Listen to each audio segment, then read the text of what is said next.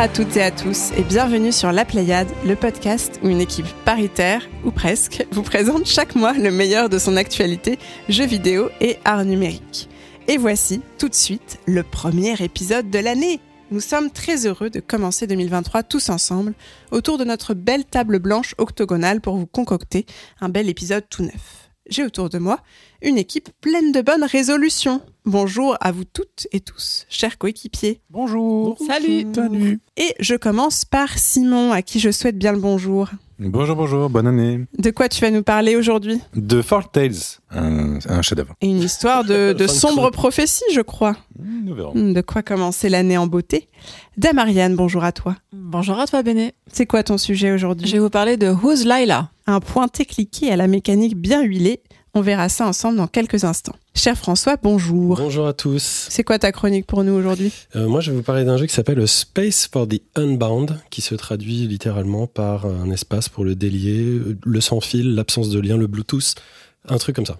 Waouh, ça promet. J'ai pas réussi à le traduire en fait. Aurélie n'est pas là aujourd'hui pour cause de grippe carabinée. On l'embrasse de loin et on a hâte de la retrouver le mois prochain. Derrière nos câbles et consoles, on retrouve Thibaut, notre Master Chief adoré, encore une fois aux commandes techniques de notre podcast cette année. Derrière un micro, même muet, vous avez Calden, notre aide précieuse à la communication qui nous fait un site chatoyant. Et, je ne l'oublie pas, on termine par toi, Vlad, bonjour. Salut Béné, salut tout le monde. En plus d'un sujet sur la Playdate, tu n'es pas venu seul aujourd'hui. Non, je suis. enfin, on est tous venus avec, hein, puisqu'il est là, avec Benjamin Efrati, qui est euh, artiste, euh, plasticien, vidéaste, musicien aussi, et chercheur en l'occurrence, puisqu'il est doctorant à l'EHESS, l'école des hautes études en sciences sociales, pour une thèse sur la préhistoire dans les jeux vidéo, ou les jeux vidéo préhistoriques, ou quelque chose comme ça. Salut Benjamin. Salut, bonsoir et merci ouais de l'invitation, c'est super. Et effectivement, c'est ça. Si vous êtes sur le serveur Discord de la Pléiade, vous avez peut-être déjà entendu sa voix si vous avez écouté le petit bonus qu'on avait fait du Stunfest, puisque Benjamin te posait à toi, Bénédicte, quelques questions sur les jeux vidéo et la préhistoire, et on entendait déjà sa douce voix à ce moment-là. Euh, On a une petite tradition dans ce podcast, Benjamin, c'est quelques questions pièges pour bien te mettre dans l'ambiance euh, autour de ta pratique du jeu vidéo globalement. Est-ce que tu es prêt? Oui, alors j'ai pris un petit peu de, de citron su- suivant le conseil de Thibaut pour enlever la, la pâteuse que vous pouvez entendre là. alors je prends le citron avant. hein. ça marche ça, mais on sait qu'on nous a jamais dit, nous. Jamais. En 60 épisodes, on n'a jamais eu le truc. Le mois prochain, on vient tous avec un citron. D'accord. Voilà. Euh, La première de ces questions traditionnelles, c'est euh, quel était ton jeu de l'année 2022 Alors évidemment, moi, euh, comme je m'intéresse beaucoup à la préhistoire dans les jeux vidéo, je m'intéresse pas forcément aux jeux vidéo de tout de suite. Même si en 2022 est sorti un, un jeu qui s'appelle Sapiens de Magic Jungle, auquel j'ai malheureusement pas encore joué. Donc ouais, je prends pas mal de retard. Euh, quel jeu de 2022 Sorti vraiment en 2022 hein. Comme tu veux, ça peut être l'un, l'autre, les deux. euh, Ça peut être. Tu peux faire les deux. Tu peux faire euh, ton jeu de 2022 et le jeu que tu as le plus, qui t'a le plus mangé en 2022. C'est Bon alors d'accord, mais alors si c'est vraiment pour pour faire de l'actu, ben 2022, je vous conseille de jouer à Normal T de Adam Ledoux. C'est un c'est plutôt un fanzine qu'un jeu. Enfin c'est un peu à la limite de qu'est-ce que qu'est-ce qu'un jeu en fait? C'est-à-dire est-ce qu'il y a vraiment d'interaction, est-ce que c'est juste du récit, Euh, quelle est l'importance du graphisme? Moi j'ai beaucoup aimé euh, la simplicité de l'objet. Ouais, en 2022, évidemment, il y a eu Stray avec la musique de Jan van der Kruysen. Grâce à la musique, le jeu est hors pair. Mais sinon, moi, euh, cette année, j'ai joué à des vieux jeux, genre Doom 2016, euh, des trucs un peu comme ça, quoi, des, des vieux trucs. Hein. Mais sinon, tu, tu disais que tu joues principalement donc, aux jeux qui, qui sont sur euh, ton terrain de recherche, c'est-à-dire sur les jeux qui touchent à la préhistoire. Donc dès qu'il y en a un qui sort, tu, le- tu le testes. C'est un peu ça l'idée. Ouais. Après, je peux pas dire que j'y joue principalement parce que à force, en fait, euh, vu que j'ai que 200 jeux, j'en ai eu un peu marre de jouer à des platformers avec des petits bonshommes qui sautent sur des dinosaures. Donc, je me suis remis à jouer à des trucs genre Doom 2016 histoire de sentir un peu où j'étais. euh, Qu'est-ce que c'est euh, euh, aujourd'hui, il y a 5 ans, quoi. Une question un peu qui va avec. On peut imaginer déjà certaines des réponses, mais c'est quelle est ta plateforme de prédilection pour jouer? Et oui, alors bah pour le travail, ben je fais ça sur le PC parce que c'est essentiellement de l'émulation. D'ailleurs, euh, j'ai beaucoup de bonnes choses à dire sur l'émulation et j'a- j'aime MO5 aussi. Donc euh, il y a un débat qu'on va pas avoir ce soir, mais en tout cas voilà, c'est pour dire j'aime l'émulation. Et sinon, euh, hors du travail, je joue beaucoup sur Switch et c'est vraiment étrange. Je saurais pas l'expliquer. Je pense qu'on pourrait en parler aussi longtemps. Euh, pourquoi est-ce que jouer sur un grand écran, qui n'est pas mon outil de travail, ça m'intéresse plus. Je sais pas pourquoi. Donc j'essaie de trouver des jeux avec de la préhistoire sur Switch, mais euh, à part Tribal Pass, j'en connais pas qui soit super. Et Yoshi, quand même, non? Grande question, ouais. est-ce que la dinosaure est un être préhistorique? Et d'ailleurs, on n'a pas précisé, mais le, le jeu de, de Ledoux est sur Itch et donc sur PC. Et la dernière question, c'est ta plus grosse attente euh, pour euh, l'année à venir ou, euh, ou plus en termes de jeux vidéo? Donc, euh, comme on s'était concerté avant, euh, ben, je vais faire comme on a dit Vlad, d'accord? Vas-y. Alors, euh, bah, je vais dire Hades 2 parce que je crois que ça vous plaît un peu à des gens ici. Et puis euh, aussi parce que c'est vrai que je l'attends bien et que je suis curieux de ce qu'ils vont faire avec leur personnage. J'aurais pu dire euh, Breath of the Wild 2, mais je vais pas le dire. D'accord? Mm. Merci, c'est gentil. Non, mais pourquoi je te... Parce qu'on a un peu euh, travaillé avant, donc Hades 2, t'avais d'autres choses à dire que juste je l'attends. Oui, effectivement, Hades euh, 1 était un jeu intéressant. Alors, euh, suite à une discussion qu'on a eue il y a environ 8 mois, Vlad, euh, je l'ai toujours pas fini Hades. Et euh, avant de venir ici, bah, j'ai regardé euh, une vidéo sur YouTube avec le jeu Avec qui se finit. Ouais. et j'ai trouvé ça hyper nul en fait. Et je préfère le tout début du jeu où on comprend rien et on a plein de choses intéressantes. Et la fin, le côté sitcom a tellement pris le dessus que je me suis dit mais mais qu'est-ce qui se passe? Où est-ce qu'on est? Qu'est-ce que qu'est-ce que c'est? Donc je suis d'autant plus curieux de voir ce qu'ils vont faire avec euh, les nouveaux personnages qu'ils vont amener. Ça te fait pas peur, justement, sur le 2 Ah Ça a l'air non. d'être la même chose, mais en. Euh, L'objection que j'ai par rapport à ce que j'ai vu il y a deux jours des cinématiques de fin, c'est plutôt que le côté les dieux euh, de l'Olympe, en fait, c'est une sitcom, c'est une petite famille, euh, ils s'amusent bien et puis ils se font des coups euh, pandards. Donc ce côté-là me plaît pas beaucoup et en fait on le sent pas trop au départ, je trouve, dans le jeu. Moi, pour moi, ça, ça m'avait pas trop choqué. Au contraire, j'étais vraiment plutôt subjugué par le talent avec lequel ils avaient réussi à faire que chaque dialogue a l'air unique, chaque échange avec chaque personnage au début, tout est hyper frais pendant super longtemps et ça, je l'attends.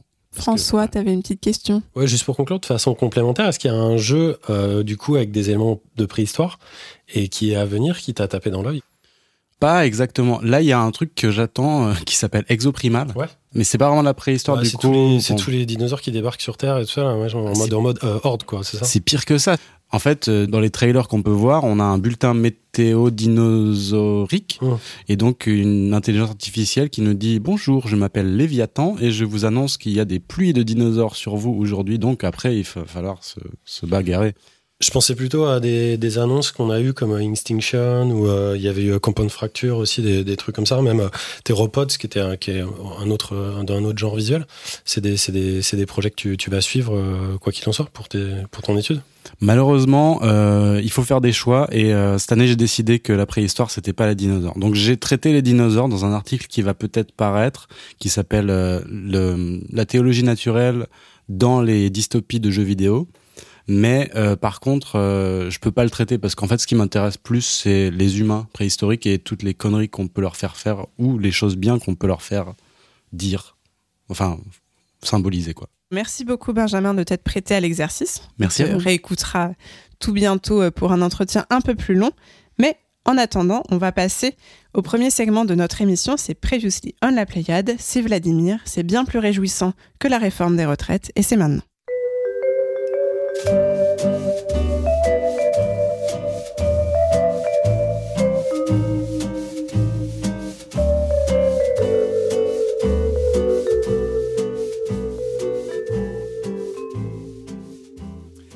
Et sur Discord, Fred701 nous dit juste un petit mot pour dire que je trouve que le podcast est en constante amélioration. L'ambiance générale semble de plus en plus détendue et la complicité entre vous fait plaisir à écouter. Quand Simon et Vlad se sont pris gentiment la tête sur Cross Stitch, ça m'a bien amusé. Eh ben merci beaucoup Fred. On fait ce qu'on peut.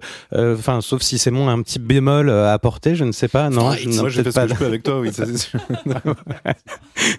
Et euh, Numérimaniac avait une question sur Tale. Entre le premier jeu et cette suite, la pandémie du Covid-19 a fait plus de 6 millions de morts dans le monde. Est-ce que d'une façon ou d'une autre, le jeu fait écho ou dresse un parallèle avec notre épidémie contemporaine, François Pour répondre aux autres auditeurs, parce que je trouve que c'est une question pertinente. Après, elle est très loin hein. sur le serveur. On a sorti euh, une liste sans critique, bien entendu, de jeux de pandémie et de choses comme ça. Mais juste pour répondre à, à cette question. euh. Très rapidement, non. Euh, donc euh, le, le jeu, j'avais répondu à Numéricmaniac euh, sur cette question très pertinente que non, le jeu ne fait pas de référence directe euh, à la pandémie qu'on a qu'on a subie, euh, tout simplement parce qu'un jeu ça prend des années avant d'être, euh, enfin à être écrit et à être produit, donc ça s'est fait bien avant euh, la pandémie de, de, de Covid. Euh, ceci étant, il y a des il y a des scènes qui font euh, sur la thématique irrémédiablement euh, irrémédiablement pensées. Moi, je me rappelle d'une scène notamment, et c'est pas un spoil, où on traverse une sorte de mouroir en fait, où les gens sont, sont agonisants euh, à, à nos pieds, et forcément dans un contexte comme celui qu'on a traversé, c'est évidemment euh, marquant. La question est, est, est, est plus euh, intéressante que ça. Effectivement, on l'a approfondie sur notre Discord en donnant plusieurs références les uns et les autres, donc n'hésitez pas à vous y référer. Merci François. Merci pour ce retour. Est-ce que tu as aussi des portages à nous signaler, Vlad Euh, peu, peu, un petit peu, mais peu. Euh, Jet the Far Shores, qui n'est pas du tout un portage, euh, dont François avait parlé à l'épisode 49, reçoit dès ce 31 janvier une nouvelle campagne gratuite nommée Given Time. Et puis Antioche, The Scarlet Bay. Alors ça, on avait reçu Fibre Tigre ici même pour en parler. C'était l'épisode 2. C'était en mars euh, 2017. Le jeu devait sortir un mois plus tard. C'était il y a 5 ans et il vient tout juste d'arriver donc, sur toutes ces plateformes. Donc téléphone, Android, iPhone, PC et Mac. Et Simon nous en parlera tout à l'heure. Merci beaucoup, Vlad, pour ce frétillant Previously on la Pléiade. Et on va enchaîner tout de suite avec l'actualité du jeu vidéo et un tour des news.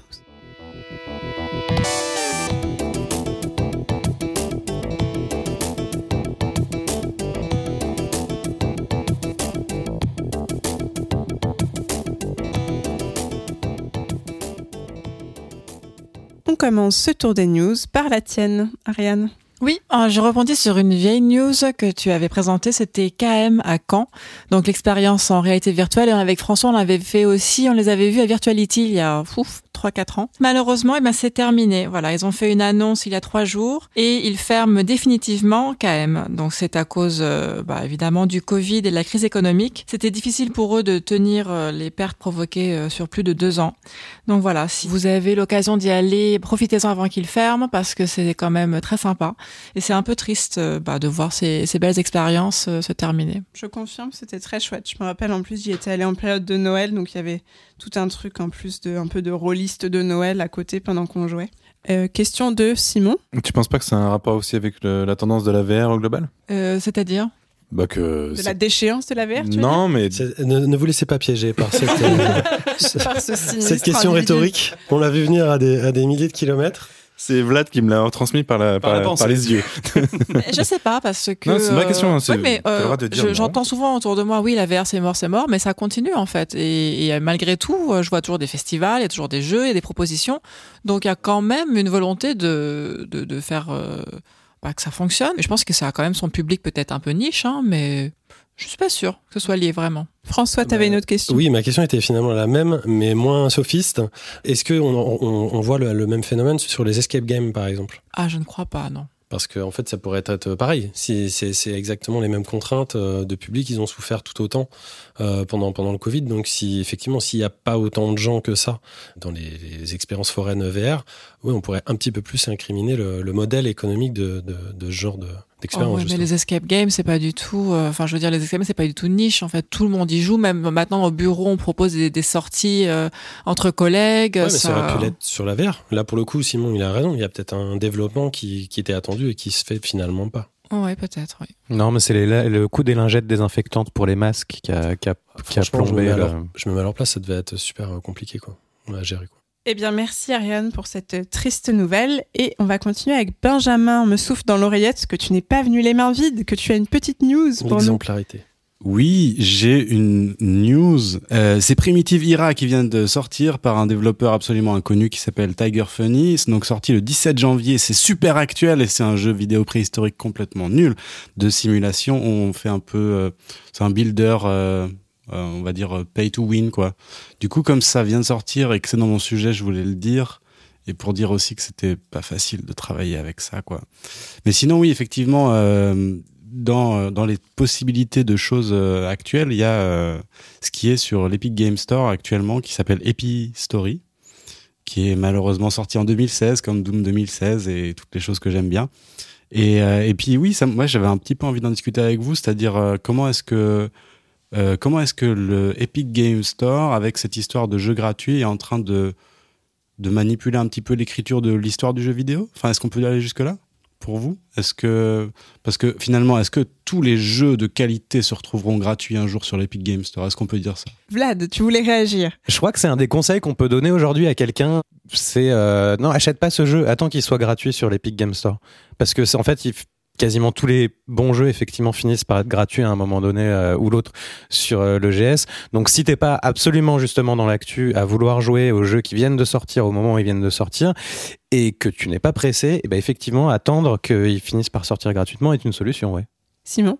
Après, ça demande une sorte d'asservissement quand même au- à la plateforme qui dit que toutes les semaines tu dois te connecter. Sur... Enfin, et non en fait, parce que ça demande trop d'investissement de te connecter à une plateforme qui t'intéresse pas de base, juste pour avoir un truc gratos sur un moment random sur les 52 semaines euh, que vont composer ton année. Donc non. Ça peut être une Alors stratégie. c'est ça peut être une stratégie d'être complètement esclave en fait de cette plateforme en attendant un jeu qui va devenir de façon random. Donc à la limite en période de Noël vu que tu en as un par jour, je me dis que t'augmentes tes probabilités, mais en fait comme c'est probabiliste, je dirais ne- ne- achetez vos jeux, Bah, déjà, économisez. déjà, c'est du metagame, puis en plus il y a un peu, ils disent un peu qu'est-ce qui va être publié pendant toute la semaine de Noël. Bah, il faut aller sur pcgamer.com. François? Tu peux reposer ta question, hein, Benjamin, s'il te plaît? C'était quoi déjà? La question c'est euh, en fait moi euh, je me suis remis à jouer aux jeux vidéo il y a quelques années et euh, j'ai pris sur l'Epic Game Store l'habitude de, de de regarder un petit peu ce qu'il y avait et puis et puis beaucoup l'habitude de regretter d'avoir loupé X jeux. Par exemple cette année j'ai loupé Sable qui était sur l'Epic Game Store et je me suis dit mais c'est un jeu qui a l'air bien puis il était gratuit mais du coup qu'est-ce qui se passe? En fait il file plein de blé à une boîte indé puis la boîte indé n'a pas à se plaindre après si euh, le truc tourne. En gros, c'est ça. Donc, euh, bah, j'étais dégoûté de pas l'avoir eu, mais après, du coup, euh, vu qu'il était euh, DRM free, bah, je l'ai eu. En fait, ça me rappelle euh, les films au cinéma qui arrivent euh, à la télé au bout de, de, de quelques temps. C'est un peu la même logique. Là, tu te poses une question sur la consommation ou sur le financement des jeux, et effectivement, il, peut y avoir des exclusivités très très tôt dans le développement, mais quoi qu'il arrive, les développeurs sont dédommagés de toute façon. C'est pas, pas du vol. J'ai presque plus d'inquiétude sur le modèle économique de Microsoft avec leur euh, Game Pass qu'avec l'Epic Game Store sur certaines exclusivités comme ça qui sont, qui sont finalement très, euh, très étroites. J'en prends euh, par exemple mon cas qui joue énormément sur Mac et tout ce qu'ils annoncent comme exclusivité gratuite ou jeux gratuits, alors qu'ils sont disponibles sur Mac, ne sont pas forcément donc, quand ils annoncent leurs jeux gratuits sur Epic Game Store. Donc, à mon avis, c'est quand même assez, assez limité l'effet. Et puis, moi, je pars toujours du principe qu'à partir du moment où il y a le plus de gens qui peuvent jouer au jeu, c'est le mieux pour le développeur. C'est mieux que du piratage. Après, ça demande euh, un certain encadrement et puis surtout une vision à long terme pour pas que ça soit nocif sur l'industrie et notamment l'industrie des indépendants. Alors, je reviens avec ma question. Euh, comment est-ce qu'on explique que Epic Game Store prétendent, ou en tout cas que les analyses de 2017 à 2020 disent qu'ils perdent énormément d'argent à faire ça? Est-ce que c'est quoi? Qu'est-ce qu'ils font? Ils font de la com, mais alors qu'est-ce qu'ils gagnent en fait? Si c'est pas euh, un petit peu des actions sur l'histoire du jeu vidéo dans le futur, qu'est-ce qu'ils gagnent? Bah, alors c'est pareil, je, tu nous prends un peu de cours, mais Epic c'est euh, c'est quand même un, un maelstrom. Ce n'est pas que la plateforme, c'est avant tout un fabricant de moteurs. C'est là-dessus qu'ils font leur qu'ils font leur blé. C'est en train de devenir un acteur extrêmement important et qui essaie de placer ses billes, notamment dans le monde de l'entertainment, avec leur, leur gros lobbying sur l'industrie du, du cinéma. Donc oui, très clairement, c'est de la com. Euh, maintenant, de savoir où est-ce qu'ils comment ils récupèrent leurs billes et tout ça, ça, ça va bien plus loin que le, le jeu vidéo, en l'occurrence le- les quelques jeux vidéo gratuits qui sont sur leur plateforme, à mon avis. Et puis c'est Fortnite évidemment aussi, mais euh, le but c'est de gagner des parts de marché face à Steam sur euh, le monde du store euh, qui parce qu'en fait Epic a une idée en tête, c'est que le jeu avant tout.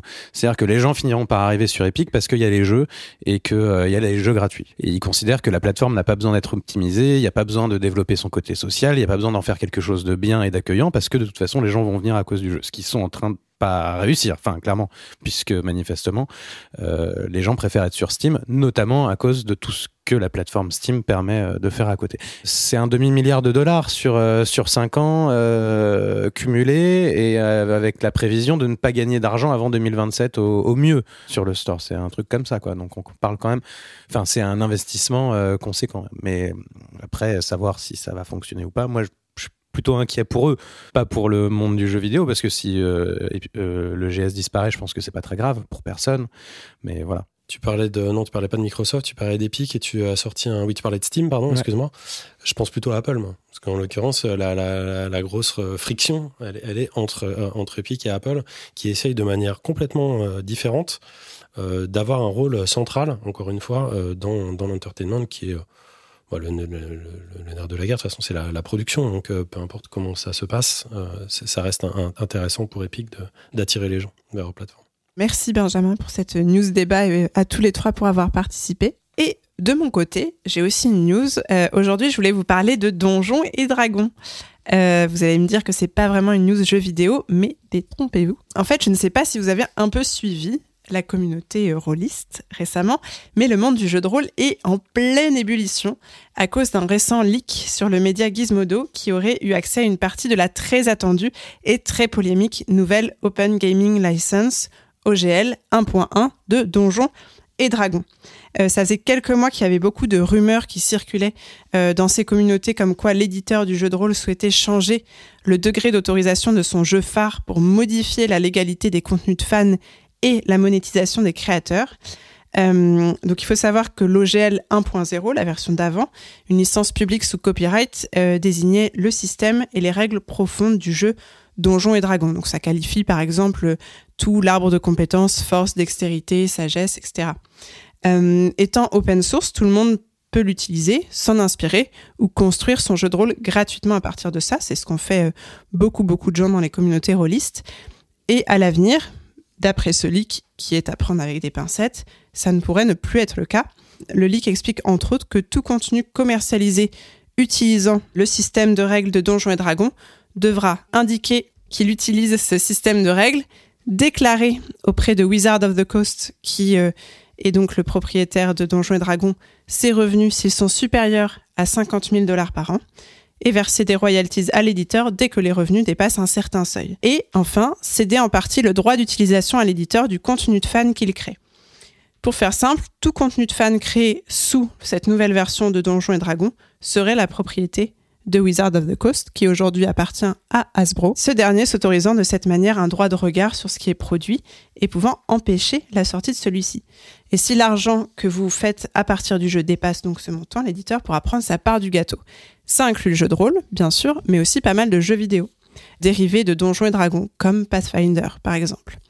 L'utilisation par Wizard of the Coast des contenus de fans est actuellement ce qui pose le plus problème à la communauté parce qu'il ne précise pas si ce sera rémunéré ou non. Certaines entreprises comme Bethesda ou Rockstar ont adopté un comportement similaire avec les modes créés par la communauté. Pour Skyrim sur console, Bethesda avait fait une sélection des meilleurs modes et les avait proposés dans un bundle unique, mais en rémunérant en partie leurs créateurs. Voilà, tout ça reste assez hypothétique pour l'instant, mais ça alarme pas mal de gens parce que ça remue tous les fondements euh, de Skate Donjons et Dragons, qui est une communauté quand même très très créatrice de contenu, euh, très active. Voilà, je ne sais pas si vous avez euh, des réactions à ce sujet en tant que, pour certains d'entre vous, fans de l'univers Donjon. Simon? Oui, ça, toi, ça te touchera pas directement. On est d'accord que ça ne touche que si tu utilises la licence pour faire du bénéfice.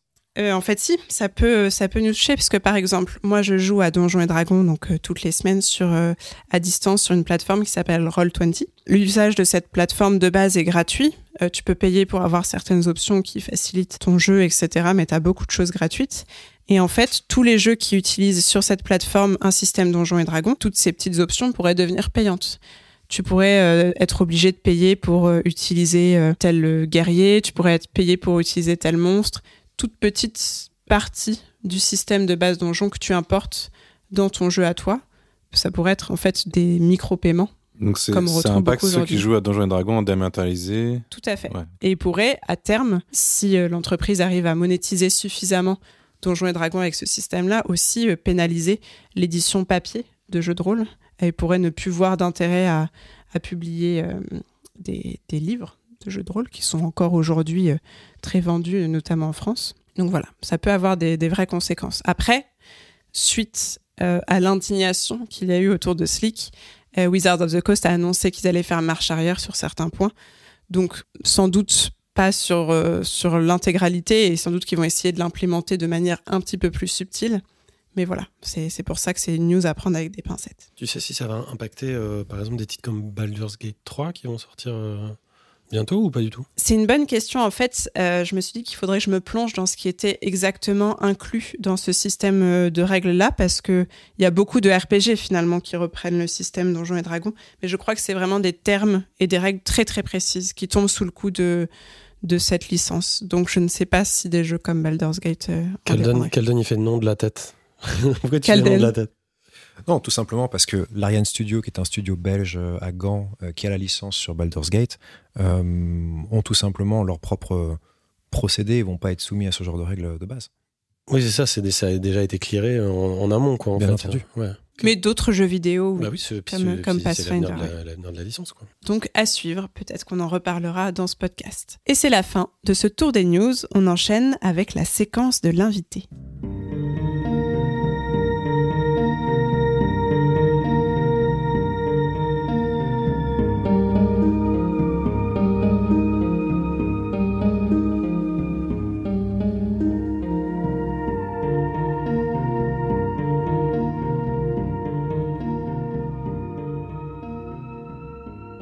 Je vais laisser la main à Vlad pour mener cette danse avec toi, Benjamin. On vous écoute. Et ben, rebonjour, Benjamin, Benjamin Efrati. Rebonjour Vladimir. Pour un peu situer, on disait euh, que effectivement tu travailles sur euh, sur la préhistoire et les jeux vidéo. Euh, en premier lieu, est-ce que tu peux nous raconter un peu comment t'en es venu dans ton dans ta pratique artistique à vouloir travailler autour de la préhistoire en général? Oui, alors euh, je m'en rappelle très bien, c'était euh, entre 2015 et 2016. J'ai été invité à, faire partie d'une exposition à Grenoble qui était organisée euh, par les étudiants du magasin. Les étudiants et étudiantes du magasin organisaient un- une exposition qui avait trait au féminisme et on me demandait de prendre la parole sur ces questions-là en tant que mec. En gros, c'est ça qu'on m'a dit. Alors moi, plutôt que de me saisir du truc euh, frontalement, je me suis demandé comment est-ce que je pouvais approcher ça. Et euh, ma solution, ça a été de projeter la question dans le passé. Et c'est comme ça que je me suis réintéressé, euh, bah, notamment en fait en regardant des vidéos de mecs qui pètent des ordis. Je me disais mais à quoi ça correspond ce genre de geste en fait? Et en fait, il- ouais, ça n'a pas été très long de découvrir ou de redécouvrir une fascination pour euh, pour un imaginaire euh, hyper stéréotypé. Et euh, sur la distance entre entre l'imaginaire stéréotypé qu'on a de la préhistoire et les recherches scientifiques. Et dans ce cet intervalle là j'ai trouvé tellement de choses intéressantes que j'en suis jamais ressorti. C'est marrant que tu dis ça parce que la première fois qu'on a discuté ensemble du sujet, puisqu'on s'est rencontrés euh, sur différents festivals, tu sais ce que je veux dire, C'était à propos de Lady Sapiens. Ah ok a ça Et donc, c'était déjà un sujet qui, manifestement, euh, euh, bah, t'intéressait parce que je me souviens, moi, j'avais posé à peu près la même question que, que Vlad. C'était très étonnant de voir que, voilà, ton, ton domaine de recherche. Et tu m'avais parlé donc de ce projet, que c'est peut-être Vlad, tu voulais en parler, mais euh, c'était un projet, c'était pas un projet d'Ubisoft que? C'est un projet qui a été coporté par Ubisoft dans le sens où euh, ils ont utilisé les assets de Far Cry Primal pour faire quelque chose d'autre. Donc euh, Ubisoft était bien impliqué dedans, effectivement. Et j'ai interviewé à ce sujet-là Déborah Papiernik, qui travaille chez Ubisoft et qui a été très sympa. Bonjour Déborah, si tu m'entends. Euh, mais sinon, euh, non, euh, désolé François, la première fois qu'on s'est parlé, c'est parce que j'ai demandé à Vlad, c'est qui ce mec qui fait ce truc qui s'appelle Sens Critique? À l'époque, je savais pas si c'était un Ah mec oui, en fait. oui, Pour être juste, c'était pourquoi est-ce qu'il y a une liste de jeux vidéo préhistoriques sur Sens Critique? Et je vois que Sens Critique euh, c'est lié à la Pléiade, c'est quoi l'histoire? Donc c'est comme ça que j'ai harcelé Vlad pour avoir ton numéro de téléphone et qu'on a été en visio exactement ici. Je ne dirai pas l'adresse, mais je reconnais l'appartement. Et effectivement, après, on a parlé des Sapiens, mais c'était bien après qu'on ait partagé nos fascinations respectives pour la préhistoire dans les jeux vidéo. Alors, c'est toi qui es fasciné, mais pour nos auditeurs et nos auditrices, T'as quand même une liste, quoi. Oui, oui. Donc euh, deux choses. D'abord, Lady Sapiens, pour conclure là-dessus, euh, c'était un- une expérience euh, VR qui euh, promettait de, de, de, de, préciser, on va dire, l'histoire euh, de ce que pouvait être euh, une femme Homo sapiens, et en l'occurrence de la détacher de tout le stéréotype qu'on pourrait en avoir, c'est-à-dire que bah, elle pouvait très bien être guerrière, être active et pas forcément être cueilleuse. Grosso modo, moi, c'est comme ça que j'ai recueilli l'expérience en réalité virtuelle. Et pour terminer sur ce que tu disais, effectivement, euh, tu as, bien raison. Euh, moi, j'ai- fait une liste qui, date d'il y a très longtemps maintenant sur la préhistoire et euh, le, le jeu vidéo. et pour Sens Critique. Par contre, c'était pas par fascination, c'était plus par curiosité parce que moi, ce qui m'intéresse seulement, c'est l'histoire du, du médium et en fait euh, ce qu'il raconte. Donc euh, je m'intéresse autant à cet axe-là qu'à des centaines d'autres et, et, voilà. Mais c'est vrai qu'on s'est qu'on s'est rencontrés sur ce sujet parce que la, liste est assez assez fournie. Ouais ouais, je pense que tu as quand même un intérêt assez prononcé. Après pour rejouer un petit peu avec les mots et reformuler, moi ce qui m'intéresse, c'est la fascination en tant que société on peut avoir vis-à-vis de ça. Ce qui veut dire d'une certaine façon que j'essaie de me soustraire à, ce que tu dis euh, là, François. Je ne suis pas fasciné par mon objet d'étude, sinon je ne serais pas en train de faire un doctorat. D'ailleurs, euh, peut-être que c'est comme ça que tu le vois aussi pour les listes. Toi, tu es tellement intéressé par les choses que tu listes tout, mais c'est pas par fascination non plus. Non, c'est par envie du partage et par envie de découvrir des gens comme toi qui s'y intéressent d'ailleurs euh, plus. Bah, les gens comme moi sont très reconnaissants d'avoir des listes, en tout cas. Et donc du coup, à partir de là, tu as voulu effectivement travailler sur euh, sur cette idée qu'on se fait de de l'homme préhistorique plus rarement de la femme préhistorique, j'imagine. Euh, tu as commencé à beaucoup travailler aussi autour de Néandertal, euh, à la fois dans, dans les vidéos, la musique, euh, dans tout ce que tu produis.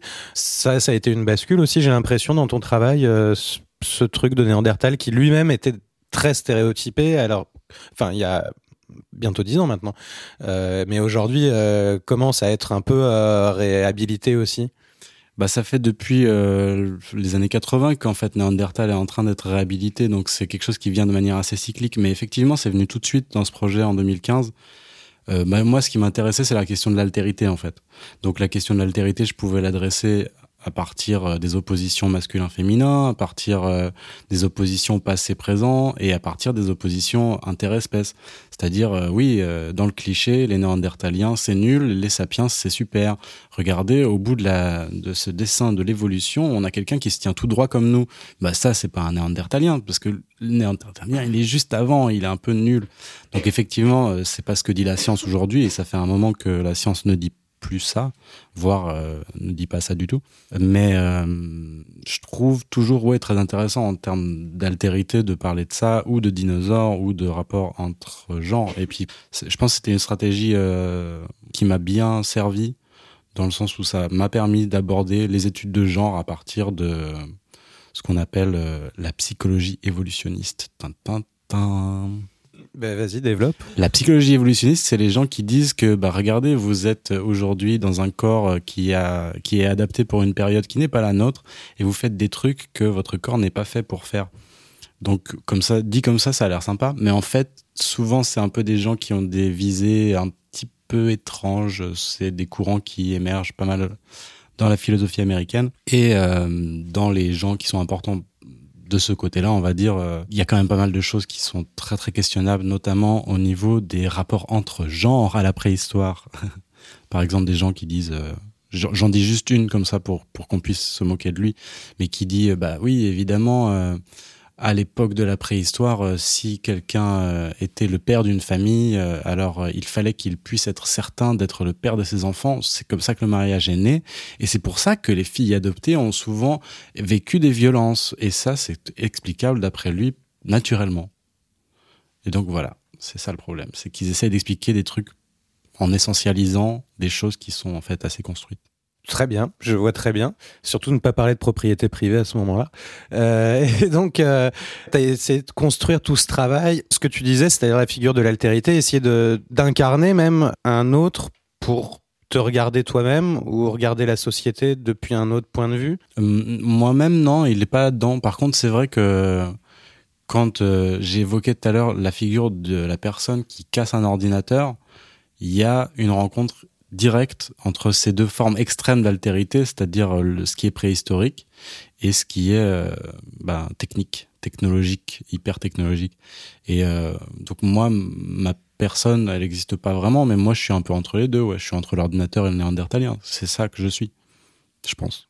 Oui, bah oui, qu'on est tous quelque part entre l'ordinateur et le néandertalien, j'imagine. J'ai cru que j'étais tout seul. J'ai pas précisé dans l'intro, mais euh, tu es aussi passé par, euh, par les Beaux-Arts de Paris. Tu as pas mal bossé au pôle numérique aussi, et tu as été, dans tout ton travail, il est très bah, il y a beaucoup de choses numériques, effectivement. Tu as, euh, j'ai parlé de vidéo, mais tu fabriques aussi des instruments de musique. Tu, enfin, tu crées des, des choses comme ça. On pourrait croire que du coup, pratiquer le jeu vidéo en tant qu'artiste euh, numérique, ce serait quelque chose de logique. Ça n'est pas forcément dans ce que je vois. Donc, comment toi, t'en es arrivé là? Parce que je pense que tu jouais plus beaucoup euh, les années précédentes, le moment où tu t'es dit tiens, en fait c'est peut-être un médium intéressant, un objet intéressant, quelque chose, je sais pas. Comment t'en es euh, venu ou revenu aux jeux vidéo pour créer ben, c'est vrai que quand j'étais à la fin de mon adolescence, j'ai arrêté de jouer aux jeux vidéo quand j'ai commencé à faire des dessins et à jouer de la musique tout le temps. Ça, c'est vraiment, c'est venu comme un, un ersatz à, la place qu'avaient les jeux vidéo dans ma vie. Donc, il y a vraiment un rapport que j'ai redécouvert avec les choses. Et là, euh, en 2017-2018, quand je me suis réintéressé aux jeux vidéo, c'était plus comme justement un outil de création et euh, pas forcément le fait de faire des jeux, ce qui m'a intéressé évidemment, euh, on va dire en priorité, mais aussi le fait de jouer, en quoi ça peut être créatif, de quoi et à quoi on se conditionne quand on joue à quoi.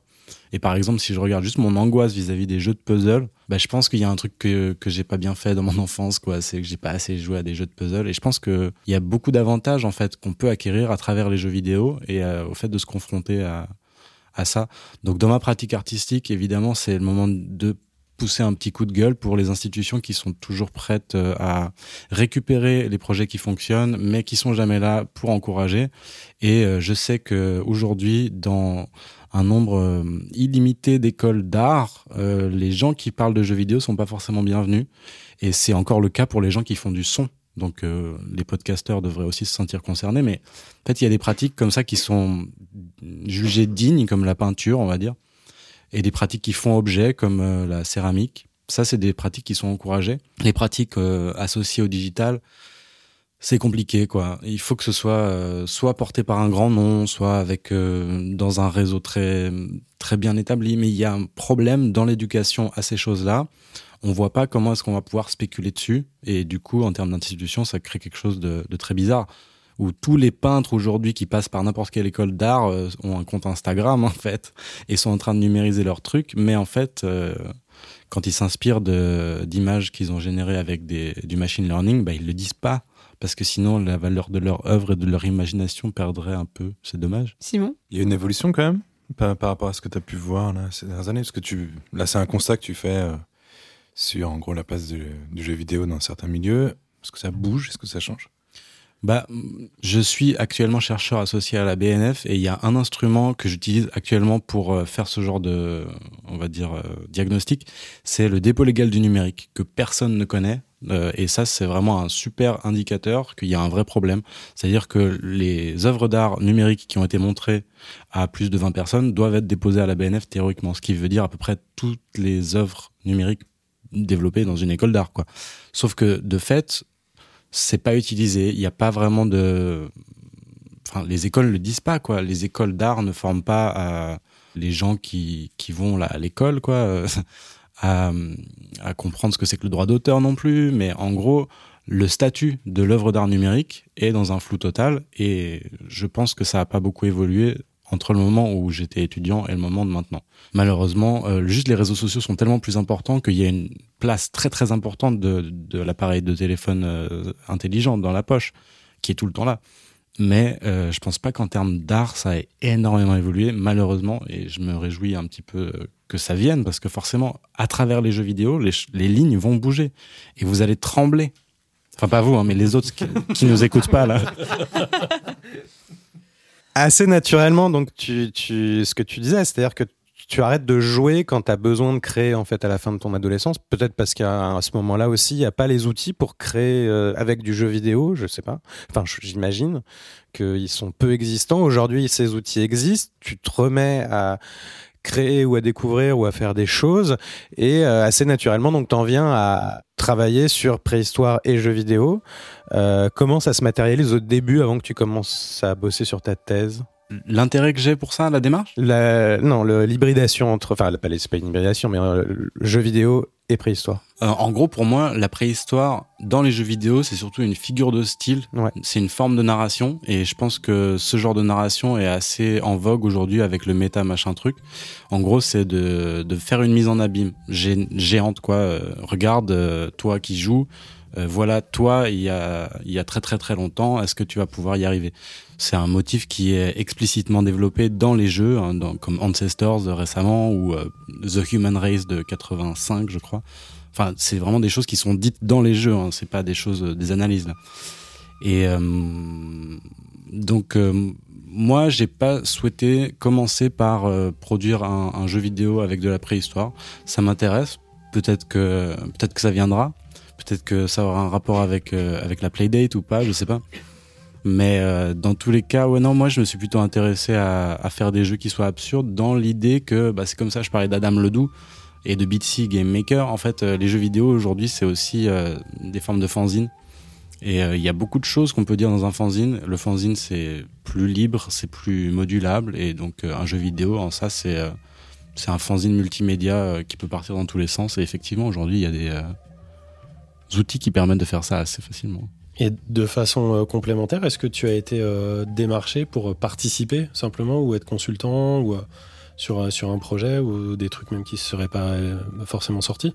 Il m'est arrivé un truc très très bizarre. En 2019, je suis allé à Viborg au Danemark et j'ai rencontré Bob. Bob, à l'époque, moi je le connaissais comme un animateur, il faisait des dessins animés super beaux.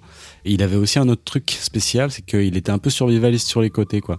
Donc euh, il faisait des petits trips, il allait deux semaines euh, dans la forêt, dans la neige, et puis il se nourrissait de de daims qui tuaient à l'arc. Donc c'était Bob. Et là, je suis retourné à Viborg au festival d'animation et euh, bah, j'ai revu Bob en 2019. C'est donc juste avant que je commence mon, mon doctorat.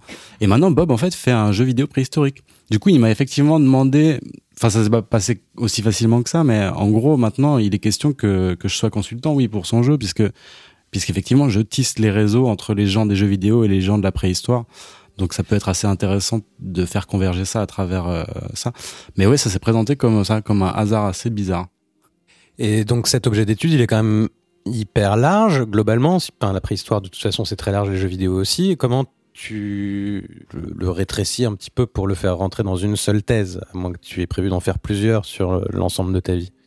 Bah, le, le, fait qu'il y ait quand même assez peu de jeux avec de la préhistoire humaine et qui s'y collent, on va dire, et qui y collent, qui prennent vraiment la, la contrainte à fond, ça facilite.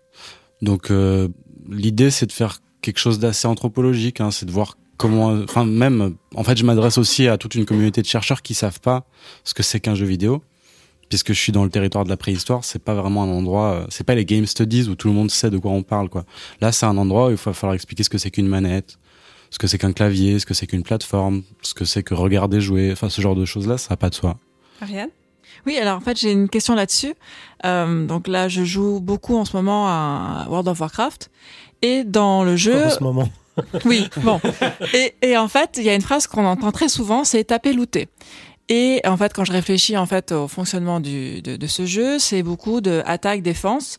Et en fait, je me demandais euh, si tu parlais des stéréotypes de comportement dans la préhistoire, est-ce que c'est pas devenu un peu fondateur du comportement du jeu vidéo moderne en fait? Tu vois, ces stéréotypes qu'on met après dans le jeu maintenant, où bah les gens réagissent euh, soit en attaque, soit en, enfin c'est les stéréotypes en fait, tu vois, de l'homme euh, préhistorique.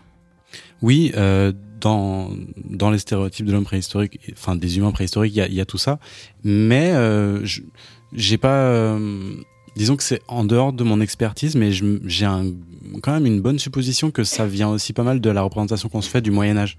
Oui. Parce qu'en fait, il y a beaucoup de choses qu'on qu'on attribue à la préhistoire, mais qui sont en fait euh, liées à des préjugés qu'on a euh, et à, et à un imaginaire de, de, du fantastique au Moyen Âge, des rapports hyper violents, de la guerre tout le temps.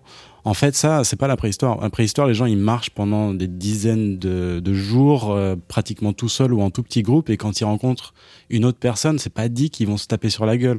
Ça, c'est Yann Lejeune, qui est un géomorphologue, qui me disait ça, et je trouvais que c'était un argument super pertinent pour se dire à quel point on est distant en fait de tout ça. Et à quel point on a en fait envie d'y croire quoi. On a envie de croire que c'est un état de guerre permanent que tout le monde est tous contre tous etc et ça c'est des des clichés qui émergent on va dire euh, peut-être au 18e, en tout cas qui se confirme au 19e avec une idéalisation de l'état sauvage, quoi.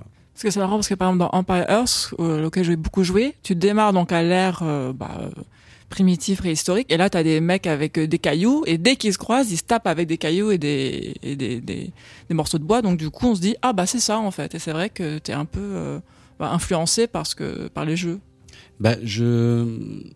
Je sais pas. En fait, je pense que les jeux aussi sont influencés par le cinéma, au minimum, quoi. Il y a tout. Il y a plein de biais, en fait, hein, qui jouent dans, dans la société en général. C'est une grande machine où la préhistoire, ça joue plein de rôles. euh.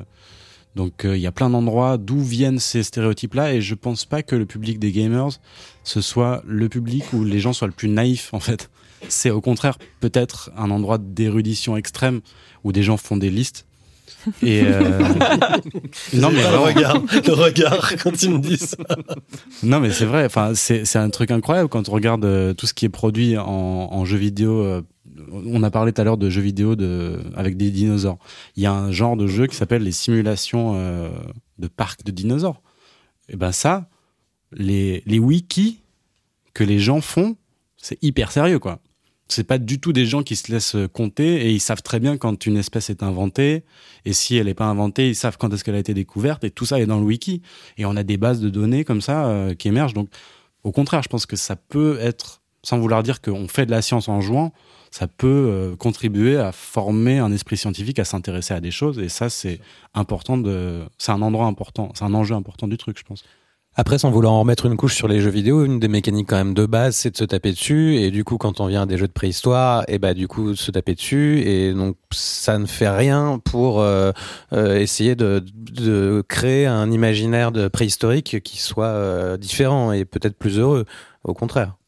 Oui, ouais, j'irais même dans, dans le même sens. Hein. Et, et pour revenir à, à ce que tu disais, Ariane, c'est peut-être aussi lié à des, à des biais dans l'industrie du jeu vidéo, à des choses qu'on a l'habitude de faire faire aux joueurs et joueuses, et que bah, c'est une recette. Donc c'est une recette, on sait que ça va maximiser un, peu, euh, en tout cas, euh, l'intérêt, l'attention que les gens ont. Pas dire des choses trop bizarres. Donc on a effectivement tout un corpus de représentations qui qui n'ont pas d'autre euh, but que de répéter. Bah, D'ailleurs, les bons exemples dans mon corpus pour ça, c'est tous les jeux qui sont comme des Super Mario Bros, où on est un petit homme préhistorique, soit avec un gros bidon, soit avec des gros biscottos, mais en gros, on a un homme préhistorique avec un gros gourdin et on va taper sur des trucs. À, à- à part ça, dans, euh, dans certains, on peut aussi taper avec son ventre sur les dinosaures. Donc voilà, ouais, il y a. C'est plutôt ouais, des habitudes, je pense, des, des mauvaises habitudes. Mais, mais je connais pas assez bien World of Warcraft et ça m'intéresse bien parce que je pense qu'il y a beaucoup plus que ça en fait de, de rapport à, à ce qu'on pourrait appeler la préhistoire, de, des cultures euh, sans écriture quoi en fait. Dans World of Warcraft, il y en a plein et je Oui, pense oui. qu'il y a. Enfin, je sais pas, peut-être que tu as d'autres idées comme ça. Euh, Oui, mais on pourra en parler. euh, Ok. je te alors. montrerai. Il y a le métier, il y a le métier d'archéologue. euh, dans- Oui, tout à d'accord. fait. C'est marrant en fait parce que quand tu disais que le t'as se taper dessus c'était un des premiers systèmes du jeu vidéo, je, je comprends ce que tu pas dis. dire un des premiers, un, Un- un des. une mécanique de base. ouais. Voilà, mais en fait, c'est pas si de base que ça. Euh, C'est une mécanique qui est arrivée euh, finalement assez tard hein, avec la technologie du jeu vidéo. Et pendant 15, euh, 10-15 ans, on a eu d'autres systèmes. Je veux dire, les, les jeux de labyrinthe, par exemple, ou de réflexion, étaient bien en antérieur à, à- à- au, au beat'em up, tu vois, et aux jeux de combat encore plus. Donc, c'est- pas forcément le truc euh, de base. D'ailleurs, le, le premier jeu euh, de préhistoire référencé par euh, la liste. de ma création que tu as cité. C'est un jeu de 72 euh, qui s'appelle Prehistoric Safari, qui tournait sur, je l'ai sous les yeux, Odyssey, et qui euh, était plutôt un jeu de, de, de, de parcours, quoi, un petit jeu de, de, de labyrinthe. Ah non, pas du tout. Prehistoric Safari, c'est un calque coloré que tu colles sur ta télé. C'est sur Magnavox Odyssey et t'as un fusil et tu tires Ah, c'est du sur tir. un. Ah, c'est du tir. Ah, c'était de la chasse. Mais il y avait des fusils, il y avait des fusils à la préhistoire. Comment ils ont justifié ça? Donc désolé. Non, non, c'est pas ça. C'est euh, les animaux un- qui sont préhistoriques. Oui, c'est juste des dinosaures. C'est juste des Ah, c'est un dinosaures. jeu de tir sur dinosaures, en fait. Qui sont statiques. Oui, ça dit et bien sauf erreur, C'est préhistorique safari. sauf erreur, il y a, il y, a y a un peu de lumière qui s'affiche là où il faut tirer. Enfin, il y a un système comme ça. Je crois que ça se joue à deux. Quelqu'un doit déplacer le curseur. Enfin, c'est un. C'est un- c'est un Bronx. Pas mal. Ouais, ouais. Ça, ça- c'est hyper drôle. Ça, si quelqu'un là, euh, j'aimerais bien euh, le voir. On, on- on dit ça, François? On peut dire ça, on peut dire ça. Moi, je suis à fond d'accord pour l'essayer aussi. Câlin. Et du coup, c'est pour quand, euh, à ton avis, cette, euh, cette thèse? Parce que c'est souvent, ça prend beaucoup de temps. Non, là, euh, j'ai choisi euh, de rester indépendant, de ne pas être au service d'une institution, donc j'ai refusé la bourse et D'accord. je suis autonome et donc je veux que ça dure pas trop longtemps pour euh, pouvoir euh, continuer ma vie euh, normale. euh, À côté. euh, ouais, euh, Ou indépendante, autonome, pr- pas précaire, super, intermittent. euh, si vous avez des plans. Oui, Bénédicte Euh, oui, Benjamin, j'avais l'impression que ton parcours et ton œuvre de base, c'était un peu euh, ceux d'un d'un papillon qui testait plein de technologies, d'esthétiques, de méthodologies différentes, et que c'était un peu le grand écart finalement de se lancer dans une thèse sur un sujet euh, beaucoup plus précis, comme celui-là. Et du coup, qu'est-ce que ça a été pour toi cet exercice euh, beaucoup plus monomaniaque, ce- cette espèce de grand écart? Eh ben, en fait, euh, j'ai commencé mes études en philo et j'ai fait beaucoup euh, dans mes débuts, euh, en, on va dire en art, euh, de conférences performance. Donc, on va dire que d'une certaine façon, je viens plutôt de là. Et euh, essayer de faire des, objets vendables, ça a été plutôt une contrainte que j'ai essayé de m'imposer dans un deuxième temps, mais qu'au final, je préfère quand même euh, faire des recherches, je crois, et, conjuguer ça dans des formes, euh, plutôt que de simplement me concentrer sur faire des formes que je pourrais vendre. Donc, ça, c'est- je Donc, reviens C'est plutôt. l'inverse, en oui, fait. Ok. un peu ça, ouais, un peu ça. Tu utilises beaucoup quand tu parles euh, de ton œuvre et de ton positionnement le terme xénophile. Euh, Est-ce que tu pourrais nous le détailler euh, un peu plus? J'ai pas dit ça aujourd'hui quand même. Non, euh, mais je l'ai vu beaucoup sur, euh, sur ton site dans plusieurs interviews et euh, conférences que tu as pu donner. Ben euh, non, euh, le terme que j'ai utilisé c'était euh, xéno-xénisme. C'est un terme euh, inventé à partir d'un mouvement euh, de féminisme alternatif qui s'appelle le xénoféminisme. Et comme euh, les membres de ce collectif ont déposé leur concept en avec une licence, comment ça s'appelle déjà? GNU licence. Oui, voilà, un truc, un truc comme ça. Bref, le, type, le type de licence mise en place par euh, par ces gens-là euh, m'a donné envie en fait d'en faire une version qui, euh, voilà, faire un peu un ping-pong par rapport à mes recherches, etc. Et donc Xeno, oui, Xeno, ça veut dire ce qui est autre. Et ce qu'elles ont fait, elles, c'était le xénoféminisme, donc l'idée de faire un, autre féminisme, euh, aborder la, question de la féminité comme une altérité dans le modèle patriarcal. Et euh, moi, c'était plutôt de regarder comment est-ce que ça se passe quand le, les signes de l'étrangeté deviennent un petit peu des figures de style. Là, par exemple, si je dis euh, ça, ce- ce- cette chose qui est sur la table, c'est une plaidette, bah là, je fais un xénisme en fait, parce que je dis un mot étranger avec mon accent à moi. Et donc, un xénoxénisme, ce serait le fait de s'approprier la figure de l'autre pour dire un truc avec ses codes à soi. Parce qu'on en fait tous des xénismes, du coup, euh, C'est ça. Et donc, c'est un peu, c'est un peu festif et joyeux, quoi, de célébration de l'altérité. Très bien. Et à propos d'altérité, tu as une autre identité qui est gnoso? Ah oui, oui, Qu'est-ce oui. que tu peux nous dire de cette euh, schizophrénie? Euh, J'en ai plusieurs des schizophrénies, mais là, Gnoso, c'est, euh, oui, c'est vrai, c'est un projet où je suis, je souris plus euh, de manière forcée, et je pense que c'est important pour, euh, ça dépend à qui on s'adresse, mais dans certains cas, ça peut être, euh, ça peut être utile quand même pour forcer un peu le trait et faire du comique un peu plus burlesque avec des choses qui peuvent paraître ennuyeuses. C'était ça un peu la, la stratégie. Je sais pas si ça a marché, mais Ça peut marcher soit effectivement dans ce cadre-là, soit quand tu deviens euh, très de droite. Ça peut être bien de savoir beaucoup sourire aussi pour faire passer des, des messages politiques subversifs. Effectivement, j'avais pas vu le spectre de droite dans tout ça, mais oui, oui, Mm. c'est, c'est à C'est prendre la en compte. hein, comme ça. Tu peux préciser, enfin c'est tout un personnage aussi, Gnozo, où tu, tu fais de la musique beaucoup, euh, et tu, t'es- tu chantes, et tu écris, et tu, tu joues, et, Ah, euh, c'est pas juste sourire. Non, c'est pas juste sourire. Et puis c'est aussi euh, des vidéos où tu racontes des trucs en japonais parfois. euh, Enfin c'est. C'est vrai. Non, mais pour revenir à la base du truc, Gnozo, c'était euh, le fait d'inverser les lettres du gonzo, de la, du journalisme gonzo hyper subjectif. Donc de prendre ce truc hyper subjectif et de le mettre dans un truc un peu plus perché, psyché. Encore plus psyché à l'heure d'aujourd'hui, qu'est-ce que ça donnerait, quoi. Et oui, donc il y a plein de choses qui vont avec. Il y a des. bah, J'ai aussi un, un avatar qui fait des jeux vidéo qui s'appelle Psygnoso, voilà, qui fait un peu une blague à Psygnosis, que vous connaissez toutes. Et ouais. C'est Barbarian, je crois, qui était un jeu de la- sur la préhistoire aussi. Alors, est-ce que Conan le Barbare est un jeu préhistorique? Non, a priori, parce qu'il n'y a pas d'éléments euh, ben, historiques mammouths. Il y a des mobilisés. mammouths. Dans Conan le Barbare, il y a des mammouths? Euh, Je sais pas. Ah bah, Du coup, cette intervention est peut-être un peu superflue. Non, mais ça aurait pu, ça aurait pu, hein, parce que je, je prétends pas connaître tout l'univers, le lore de, de Mais Conan. s'il y a des hein. mammouths, c'est préhistorique? S'il y a des mammouths, on peut en parler, mais en fait, Ah. c'est plutôt. euh, non, mais en gros, le- ah, en Ce sera le verbatim de cette émission. Non, mais en gros, le critère, c'est de dire, ouais, est-ce que tout le scénario repose sur une représentation réaliste de la préhistoire, ou alors il y a un portail temporel qui s'ouvre? Mm. Ou alors comme dans Zelda Breath of the Wild, euh, c'est des technologies antiques, préhistoriques, euh, bizarres, euh, et donc là, non, c'est de la science-fiction. Et donc, est-ce qu'il y a un effort pour se distinguer de la science-fiction ou pas, en fait? C'est ça le critère. François J'ai deux dernières questions. La première, c'est on a cité pas mal de jeux jusqu'ici. Tu as parlé d'Ancestors, tu as parlé de, The Human Race. C'est quoi pour toi le, jeu de référence, ton jeu de cœur? Est-ce que c'est Sapiens, pour lequel tu avais fait une, conférence à la BNF, ou est-ce qu'il y a, d'autres titres qui te passent en tête que tu pourrais conseiller à nos auditeurs tristes? Il y a effectivement il y a, Sapiens qui est un jeu de 86 euh, qui a été développé par des Français et qui est quand même un truc assez zinzin puisque on a des déplacements euh, quand même tridimensionnels. On a euh, un système de RPG assez évolué. On peut jouer un mec ou une meuf, ce qui est quand même pour 86 pas habituel forcément. Sans vouloir dire que c'est absolument révolutionnaire, c'est quand même bon voilà ils ont fait plein d'efforts et c'est un jeu très original surtout si on prend encore une fois en compte le fait qu'ils avaient 19 ans et quelques quand ils l'ont fait. Donc ça c'est un truc à faire, surtout qu'il est distribué de manière gratuite. C'est la période il a snack. Été, il a été remaké, il est dispo sur PC, et donc euh, tu peux oui, c'est ça. une meilleure version qu'aujourd'hui. C'est ça. Ouais, les, dans, bonnes conditions. Si on va sur le site de Myriad Online, ben euh, Myriad Software, il le, il le donne en, enfin, le but c'est ils l'ont, oui, ils l'ont retapé pour PC à plusieurs reprises. Et en 2016, je crois, pour les 30 ans, ils ont fait ça. Ils, c'est disponible aujourd'hui, on peut le télécharger pour Mac ou PC, c'est facile.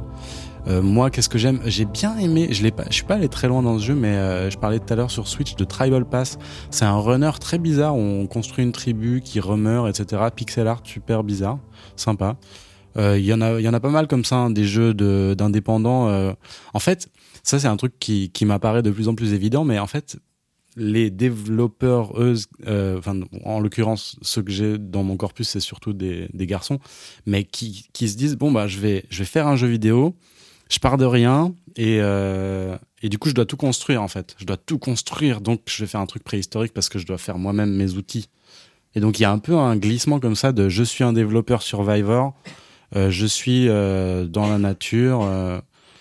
Euh, par exemple, oui, ça c'est euh, des, développeurs euh, finlandais qui ont fait un truc qui s'appelle Unreal World, qui est sorti en 92, sauf donc bien avant Unreal Engine, et qui euh, qui est pas vraiment un jeu de préhistoire dans le calendrier français, puisque ça se passe au 9e siècle après Jésus-Christ, sauf que en Finlande à l'époque, en fait, les cultures qui habitent là-bas, ben, euh, elles n'ont pas d'écriture, elles font euh, des outils en pierre, etc.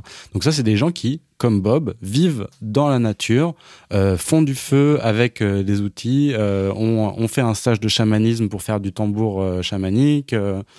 donc il y a, je sais pas, il y a une convergence ouais, à cet endroit-là de je fais moi-même mes petits outils et je bricole.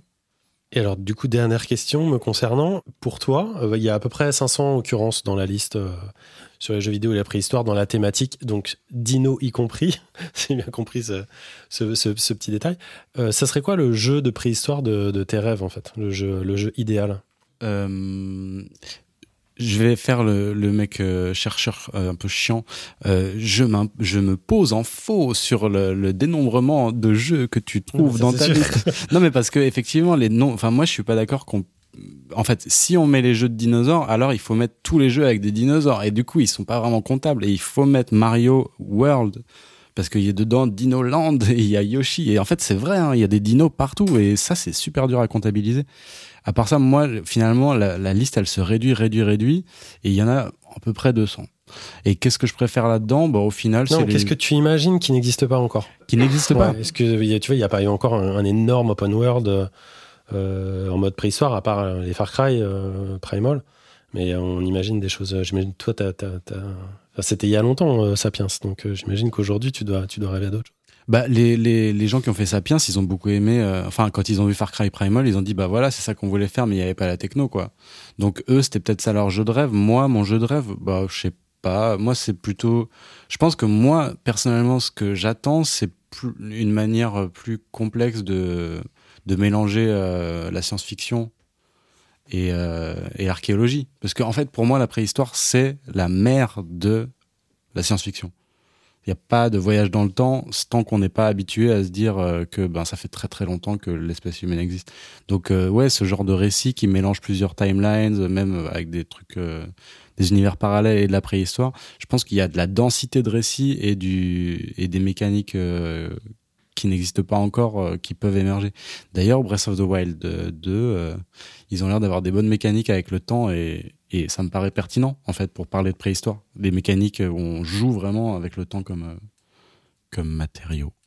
Très bien. Euh, Il y a une particularité aussi, enfin, ça m'en a l'air d'en être, une, c'est que tu fais beaucoup de conférences autour du sujet de ta thèse, que tu émailles comme ça euh, toute cette année, tout ce travail de rencontre avec d'autres personnes, d'autres professionnels, d'autres artistes. Euh, c'est pas quelque chose que j'ai l'impression de voir très souvent dans la façon de doctorer. Pourquoi tu as voulu euh, faire toute cette partie publique, on va dire, tout ce côté rendu, euh, travail, euh, enfin, qui est, qui est qui t'éloigne aussi de la rédaction d'une certaine façon? qui m'éloigne de la rédaction, mais qui me rapproche par contre du terrain scientifique. Ça me permet, comme tu as dit, de rencontrer des gens qui font des choses et qui ont des habitudes. Par exemple, je fais un colloque d'archéologie, je rencontre des gens qui me racontent des trucs que je peux pas lire dans un livre en fait. Et euh, en fait, c'est de l'apprentissage accéléré, de traîner avec ces gens-là euh, et de, c'est bête à dire, hein, mais de bouffer ensemble le soir et de rigoler euh, autour du sujet aussi sérieux que ça. Bah, en fait, ça, ça va beaucoup plus vite pour apprendre des trucs. J'ai appris plein de trucs en géologie euh, que j'aurais jamais appris en fait si je m'étais pas mêlé de tout ça. Et le dernier truc, je pense que c'est aussi, euh, je le répète un petit peu, mais c'est pour me débarrasser de plein de petits bouts de sujets qui Mhm. iront pas dans ma thèse parce que c'est des choses que je vais pas pouvoir traiter de- Ouais. à fond. Simon? C'est peut-être pour faire une boucle, mais j'ai l'impression que tu as démarré quand même ta, ton interview, on va appeler ça comme ça, en liant euh, féminisme et archéologie. T'en as plus trop parlé ensuite, mais est-ce que c'est un axe euh, qui est une vraie réflexion pour toi? Alors, je veux pas que tu nous dévoiles le contenu de ta thèse, hein, c'est pas, le but ici. je pense. Mais euh, est-ce que c'est aussi une de tes ré- une de tes pistes de réflexion? De ramener comme ça un petit peu le- les femmes au cœur de cette de ce grand sujet de la préhistoire Bah, comme tu as dit, hein, c'était un peu le point de départ, c'était de voir euh, comment est-ce que moi, ma parole, elle peut être euh, mobilisée pour euh, faire changer un peu les choses et qu'est-ce que je peux analyser sans déborder sur des choses que je connais moins bien ou des expériences que j'ai pas ou que je peux pas avoir parce que je suis pas une femme simplement. Mais du coup, ce que je peux dire, c'est que oui, dans les jeux vidéo, quand ils montrent de la préhistoire, on a eu très longtemps euh, des très beaux symptômes de machisme, euh, enfin cristallins quoi. On les voit très très bien en tout cas. Et ça, c'est pratique en fait, de les voir très bien parce que là, on en fait le tour beaucoup plus facilement et, on se dit que oui, tout ça est dans un récit euh, essentialisant en fait, qu'on renvoie la balle du machisme à bah oui, c'était comme ça depuis toujours, etc. Et là, dans les histoires de préhistoire et jeux vidéo, ça se voit vachement bien. Maintenant, sans spoiler trop, et pour revenir un petit peu sur euh, l'évocation de Lady Sapiens, il y a autre chose qui se prépare depuis quelques années, c'est l'inverse. C'est-à-dire c'est la réappropriation par le grand capitalisme des euh, luttes sociales. Et donc ça, bah, ça, ça nous embête un petit peu parce que du coup, ça floute un petit peu les choses. Alors on pourrait se dire oui, mais c'est quand même très bien, on peut tout dire qui soit à l'inverse de ce contre quoi on se bat. Mais parfois, on arrive à, en fait, euh, j'ai l'impression, créer des, des poncifs qui sont pas plus performants et qui ne déconstruisent pas la racine des problèmes qu'on rencontre dans, enfin, dans l'histoire. Quand on, quand on rencontre les problèmes très clairement, c'est quand même plus facile. Et quand ils sont pas clairs, bah, c'est plus compliqué. Et donc, tu as un site euh, internet qui parle de tout ça, où tu recenses aussi, où tu mets toutes les conférences, euh, les enregistrements, tout ce qu'on peut retrouver. Est-ce que tu peux nous donner l'adresse? On la mettra sur le site de la Pléiade, évidemment. Oui, ben c'est une petite page, c'est un petit blog. Effectivement, je mets quelques trucs, euh, quelques vidéos de conf, etc. Ça s'appelle Jeux vidéo préhistorique. Je suis plus très sûr que la formule est très heureuse aujourd'hui parce qu'on m'a beaucoup embêté avec le fait que mais est-ce que tu parles d'archéologie des médias et de vieilles consoles? Et pour moi, ça c'est le sens second. Mais euh, j'avais l'impression que quand on parlait de romans préhistoriques, c'était clair qu'on disait pas. euh, La préhistoire des romans. voilà. Mhm. Mais bon, apparemment, pour les jeux vidéo préhistoriques, c'est problématique. Et euh, peut-être que c'est tant mieux, je vais, je vais simplifier ça. Donc, euh, le nom du blog euh, va pas forcément être représentatif de, de ce qui va se passer. Ça. vidéoludique. Ouais, voilà. Et tu mets des, t'as- tu publies des articles aussi dessus, il me semble. Il n'y a pas que les confs. Non, jamais? J'ai essayé au début de faire des petites fiches. Ouais. Et euh, ça prendra peut-être forme au fur et à mesure euh, en voyant ce que je rédige et qui va pas dans la thèse, en fait. Donc, Mm. ce sera peut-être un endroit où ce sera assez pérenne, il y aura beaucoup d'éléments. C'est vrai que je m'en occupe pas assez. Donc, euh, allez-y, il y a des trucs super. Et de toute façon, pour votre temps d'attention de 5 secondes, ce sera trop, quoi. Mais... Mais enfin, Ah, pardon. nos auditeurs sont très érudits et très concentrés, Ils font Non, je parlais- listes. Je parlais aux autres. qui ne t'entendent pas. Donc, Oui, voilà, les autres. bah merci beaucoup Benjamin en tout cas d'avoir partagé tout ça avec nous aujourd'hui. Euh, je vais redire ton nom en entier, Benjamin Efrati. Euh, Ça se prononce. absolument. Comme ça Avec s'écrit. un seul T, deux T, Une, une fois de chaque. un seul T, un seul F, un seul R. Un- Oui, bref. Vous m'avez compris. Un seul Benjamin.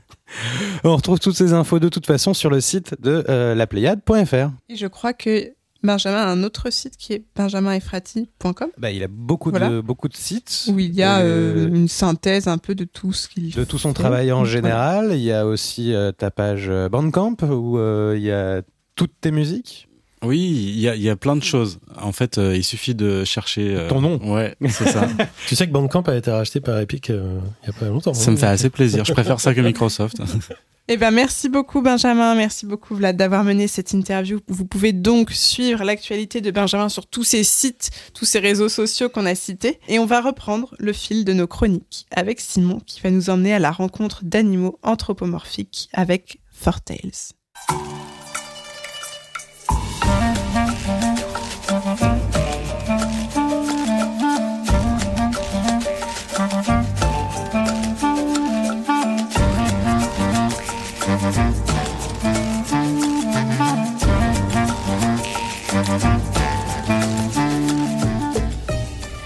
J'avoue être passé complètement à côté de Fall Tales en 2022, peut-être parce que je le voyais comme un énième jeu vidéo de cartes. Et j'ai beau aimer le genre du jeu de cartes, ça représente une part importante, peut-être trop importante des sorties de jeux indés. Et c'est tout bêtement l'aspect graphique qui m'a finalement poussé à y jouer, en plus des très bonnes critiques évidemment qui sont euh, sorties au moment de sa sortie. Alors c'est pas trop dans nos habitudes dans ce podcast, mais je vais exceptionnellement spoiler un peu une partie du jeu liée uniquement à ses mécanismes, hein, pas du tout à son histoire, car je peux vraiment pas vous dire à quel point je l'aime sans aborder un aspect très important qui pourrait vous, gâcher l'expérience. Donc voilà, il y, a eu un- il y aura un moment spoiler. C'est vrai que c'est peut-être la première c'est peut-être la première fois en 60 épisodes qu'on fait un moment spoiler. hein. Je- J'étais très euh, gêné en fait en, en, en- en voulant en parler. Par contre, aucun spoil évidemment concernant l'histoire, ses nombreux rebondissements, tout ça. Vous inquiétez pas, je vous en dirai rien. Et voilà. Dans Fall Tales, on incarne Volpin, ou le Volpan en anglais, de, une sorte de voleur, oui parce que j'ai failli faire la, une sorte de voleur un peu raté, le jour où, tout simplement, une prophétie lui apprend que c'est le seul à pouvoir empêcher l'apocalypse. Et oui, euh, c'est assez profond et violent. Il va devoir parcourir le monde en s'entourant de compagnons pour parvenir à déjouer le fameux destin qui lui dit qu'il va droit dans le mur. On est dans un monde médiéval choubi, on va appeler ça comme ça. Hop, Eh oui, oui, oui, oui. Tu, tu n'as pas de liste médiévale choubi, je suis sûr. Euh, où tous les personnages sont des animaux. Le héros est un corbeau, ses potes sont un tigre, une éléphante, etc.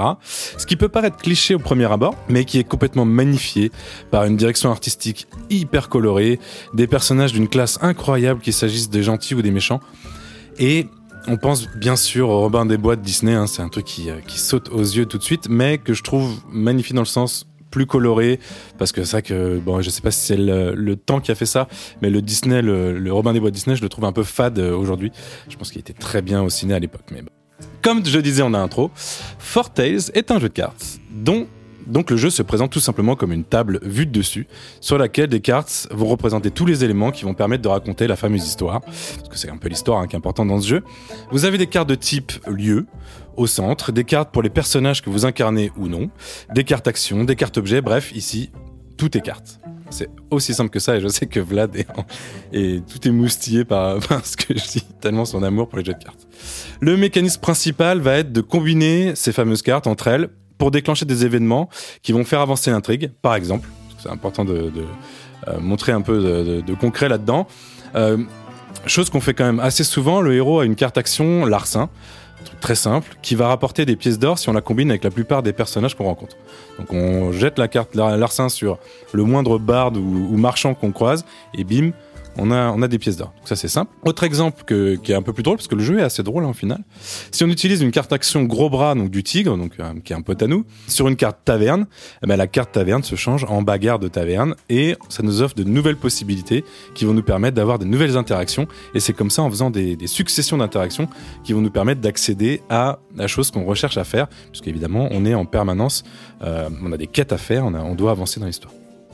Donc il faut trouver ces fameuses bonnes combina- combinaisons pour déclencher une série d'événements, sachant que, et c'est ça qui est intéressant euh, dans un jeu narratif, il y a plusieurs possibilités, il y a plusieurs façons de faire pour atteindre la fin d'un niveau. À chaque fois, on, on connaît notre objectif, mais à chaque fois qu'on va refaire le niveau, on va avoir de nouvelles façons de- d'aborder les choses. L'histoire du jeu est découpée en chapitres, se passant chacun dans un lieu défini. Par exemple, on commence l'aventure en devant délivrer notre euh, ami qui est en prison. Les cartes lieux, donc il faut imaginer au centre du, euh, jeu, de la table, vont être euh, plutôt en rapport avec la prison, donc on va avoir des couloirs, des cages, etc.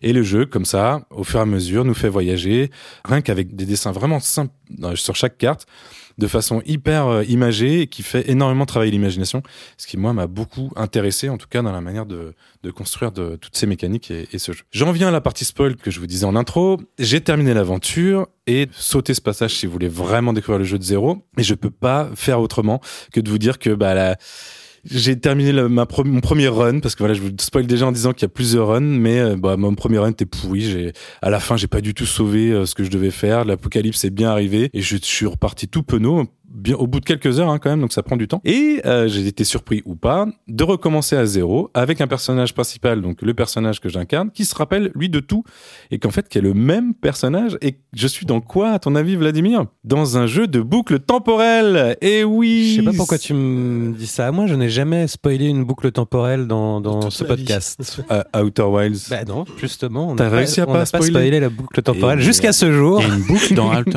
Wilds On a réussi à spoiler deux jeux en un podcast, Oh du coup, mon c'est. Je me sens coupable euh, maintenant. et oui, donc c'est bien une boucle temporelle. Et c'est là que tout devient génial parce que je m'y attendais pas du tout. Alors je, je dois être extrêmement crédule, hein. alors que tout est un peu construit pour te montrer que de toute façon tu vas pas y arriver la première fois. Mais bon, j'y allais, moi la fleur au fusil en me disant ça va être cool, je vais sauver l'humanité. Enfin l'humanité, c'est pas, il y a aucun humain parce que c'est que des animaux, mais vous voyez ce que je veux dire. Donc euh, j'arrive à la fin, on me dit maintenant on recommence et recommence et recommence et chaque cycle va vous permettre d'optimiser chaque chapitre pour gagner du temps, sauver le monde peut-être et comme dans et je cite mes, deux jeux de référence sur le sujet, donc Zelda Majora's Max, Ma- Mask, pardon, que dont vous vous souvenez peut-être il y a quelques années quand même, et Outer Wilds, c'est uniquement votre connaissance des choses, c'est-à-dire ce que vous avez appris.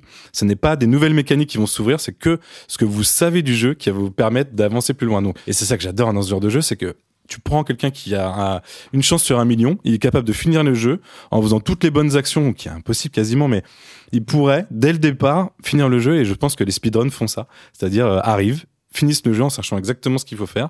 Et c'est très rigolo quand tu sais, toi, à quel point tu te plantes en permanence en faisant des choix pourris et, euh, en faisant n'importe quoi avec l'histoire. Le tout est vraiment narré par une voix off qui renforce énormément l'immersion. J'adore la voix de, ce mec. J'ai pas retenu son nom, mais il est assez connu dans, dans les jeux vidéo et les mangas aussi. Les bruitages des cartes, l'ambiance de chaque lieu est super soignée. La musique, composée en duo par Christophe Herral quand même et Raphaël Joffre est un bijou d'originalité. J'ai l'impression d'en- d'entendre des sonorités, en tout cas euh, ce qu'ils ont utilisé comme instrument et, euh, et comme ambiance. Bon, c'est un peu médiéval, mais c'est hyper original et j'ai chaque morceau participe vraiment à ma volonté de retourner et de refaire les chapitres, puisque maintenant que vous savez que c'est un jeu qu'on va refaire euh, plusieurs fois, c'est important aussi d'avoir des accroches, que ce soit sonore, visuel, et c'est vraiment le cas. Bref, le jeu est passé a posteriori, je peux le dire maintenant, parce qu'on est en tout début 2023, vraiment dans mon top 3 2022, j'adore ce jeu, je, trouve ça euh, vraiment génial, je déplore vraiment qu'il n'ait pas trouvé son public, parce que voilà, c'est un peu connu aujourd'hui, euh, J'espère qu'il trouvera un public à long terme. C'est un peu triste de, de voir que euh, il s'est quasiment pas vendu. Je n'ai clairement pas insisté, euh, assez insisté sur le fait que la narration, parce que c'est vrai que j'ai beaucoup insisté sur des aspects un peu plus techniques et, graphiques, mais la narration et ces mécanismes hyper originaux servent vraiment un enrobage quasi parfait. Pour moi, c'est la version un peu ultime de livre dont vous êtes le héros. Là, j'accroche un peu tous les vieux qui nous écoutent, mais c'est euh, c'est un peu la meilleure manière en fait de raconter une histoire comme dans un livre dont vous êtes le héros, mais en rajoutant plein de, de, de mécaniques qui vont servir uniquement à la narration. Il coûte un peu plus, à peine plus d'une place de ciné pour des heures et des heures de pur bonheur. Et donc voilà, je vous le demande, jouez-y s'il vous plaît, parce que je me dis le petit studio nantais d'alchimie, euh, j'ai vraiment peur qu'il se relève pas des, des faibles ventes du jeu. Et vu comme ils ont peaufiné leur jeu, j'aimerais vraiment qu'ils nous proposent autre chose dans le futur. Oui, Ariane. Oui, je voulais revenir sur l'aspect graphique du jeu. Ce que j'aime bien, en fait, dans ce que je vois, c'est que les cartes ne ressemblent pas à des cartes. C'est-à-dire, moi, c'est en général ce qui me, ce que j'aime pas dans les jeux de cartes, c'est que c'est très compliqué. Il y a plein d'infos, il y a des chiffres partout, t'as des trucs à lire. Et là, c'est très simple. On dirait même des screenshots euh, d'un très bel animé. Tu vois bien les animaux, tu vois bien les personnages. Et j'aime beaucoup le côté assez épuré et moderne pour un jeu quand même un petit peu à, inspiration médiévale, où tu n'as pas de frise, t'as pas de détails. C'est vraiment très, c'est très joli. J'aime, beaucoup. Oui, oui, dans le sens où, euh, en fait, là, tu les vois pas forcément les détails qui font qu'en fait, il y a des points techniques sur chaque carte, mais rien que le dessin exprime tellement de choses qu'à un moment donné, tu penses plus du tout à la mécanique, tu n'es que dans la narration. C'est pour ça que j'insistais là-dessus. Oui, François. J'avais une question euh, pour toi, j'en ai une double même. Euh, la première, c'est est-ce que on a euh, plus de background sur le personnage joueur? C'est-à-dire, est-ce qu'on a du lore sur, euh, sur ses mains, sur cette table, sur euh, la personne qui joue aux cartes en tant que telle? Ou est-ce que c'est juste le, le skin et l'interface du jeu? Non, non, il n'y a pas du tout de méta. D'accord, donc par exemple, tu, parlais d'une voix off, la voix off, elle est supplémentaire, mais elle s'adresse pas aux joueurs qui jouent aux cartes, quoi.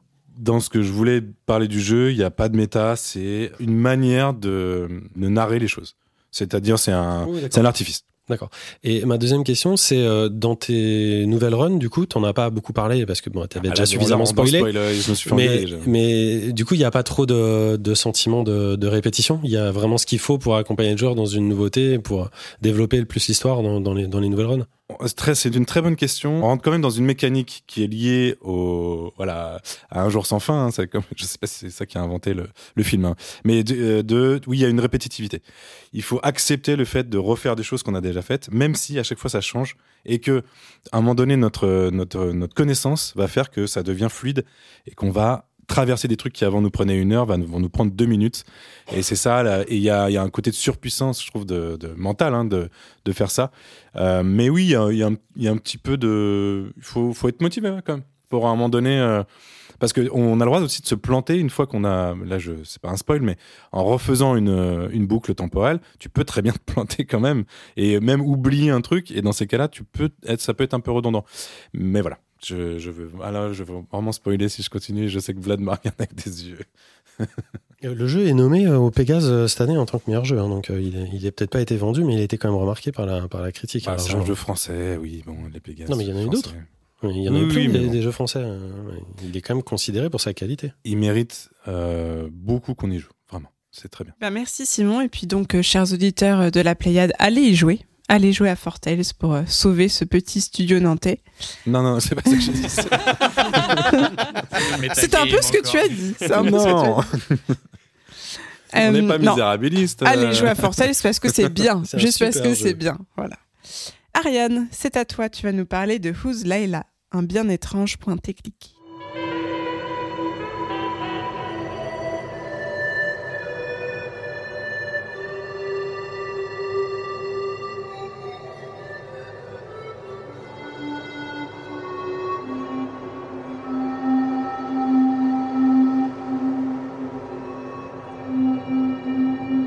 Layla, c'est un jeu euh, développé par Garage Heathen. Donc c'est un, développeur solo en Russie.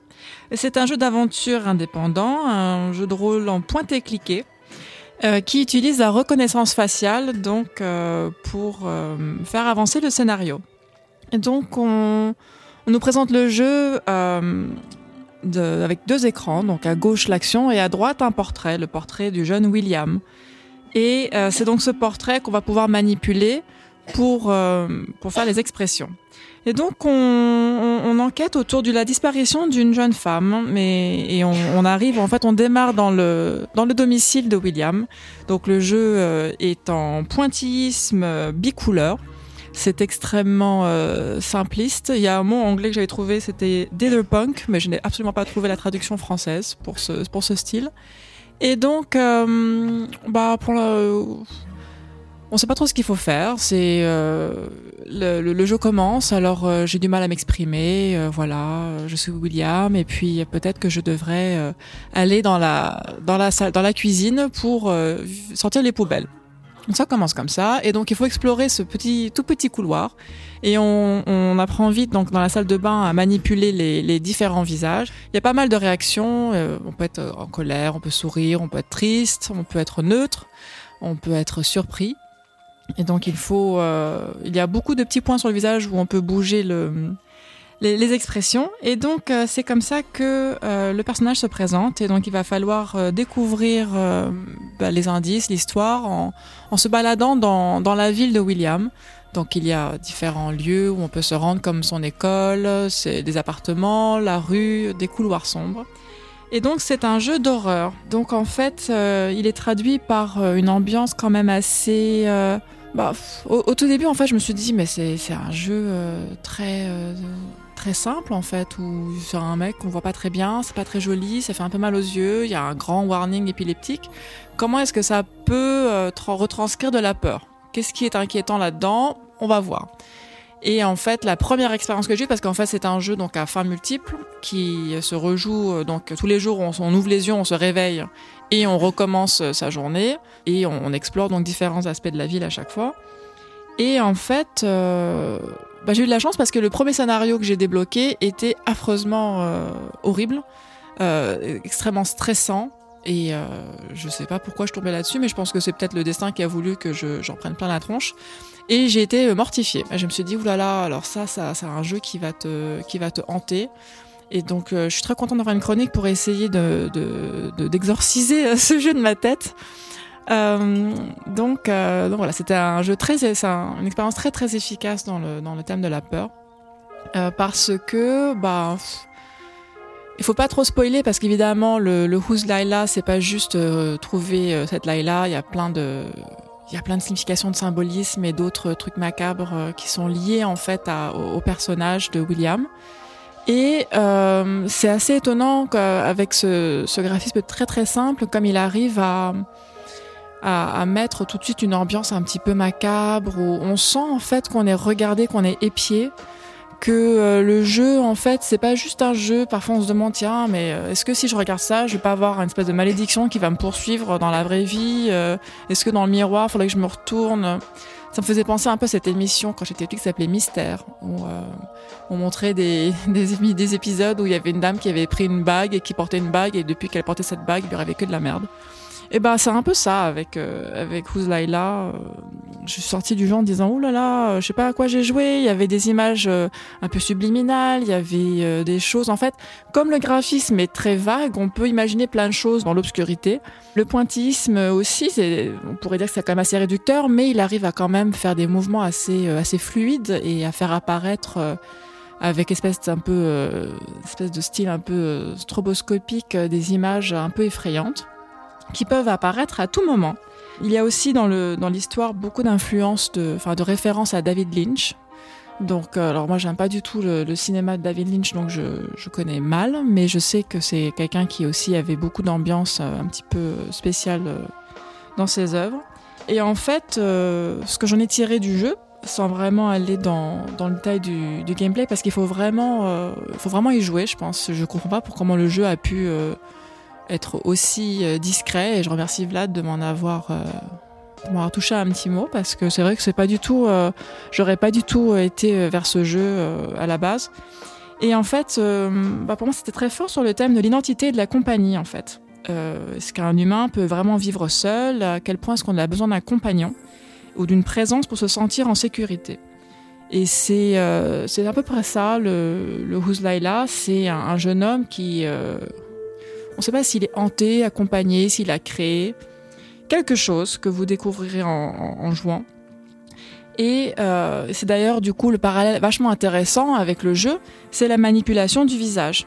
Qui, euh, on se dit au début, bon bah c'est juste un outil pour euh, pour dialoguer, mais en fait ça va beaucoup plus loin que ça parce que c'est un des éléments les plus importants de la communication. C'est la première chose qu'on peut voir ou qu'on interprète quand on rencontre quelqu'un. le muscle du visage, un sentiment, une information. Est-ce que ça va être un indicateur du rire, de la violence ou, des larmes? Et, du coup, avec le visage de William et la façon dont on le manipule, qui est de façon euh, très grossière, hein, eh bien, euh, c'est ça, c'est ça qu'on vit avec lui.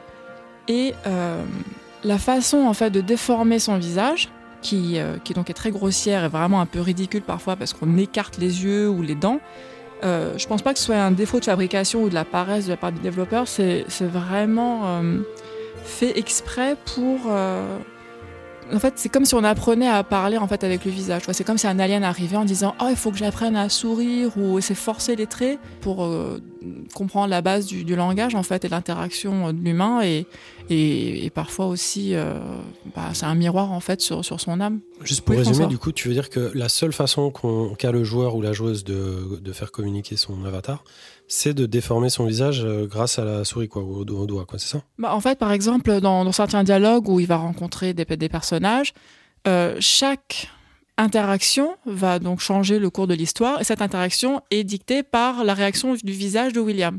Donc s'il sourit, peut-être qu'en face le PNJ va lui dire "Ah, tu souris, ça veut dire que tu te fous de ma gueule." Et donc euh, un scénario va se débloquer.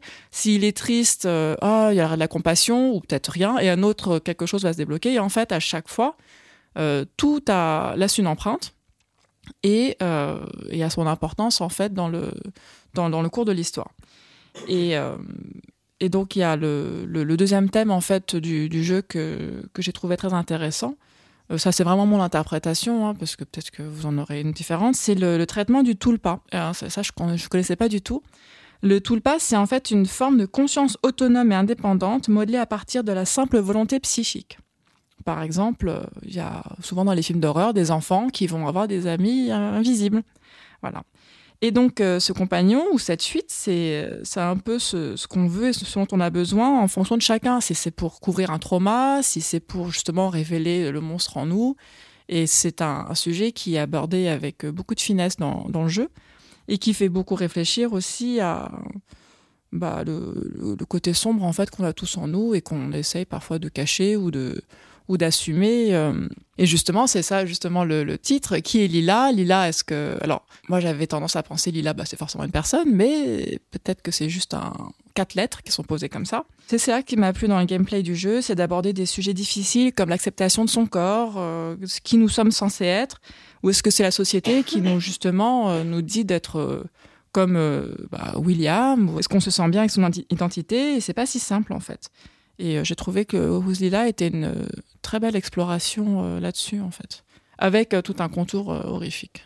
François? Quand on t'écoute, que tu décris le gameplay, on se pose surtout la question pourquoi ça n'existe pas réellement en reconnaissance faciale?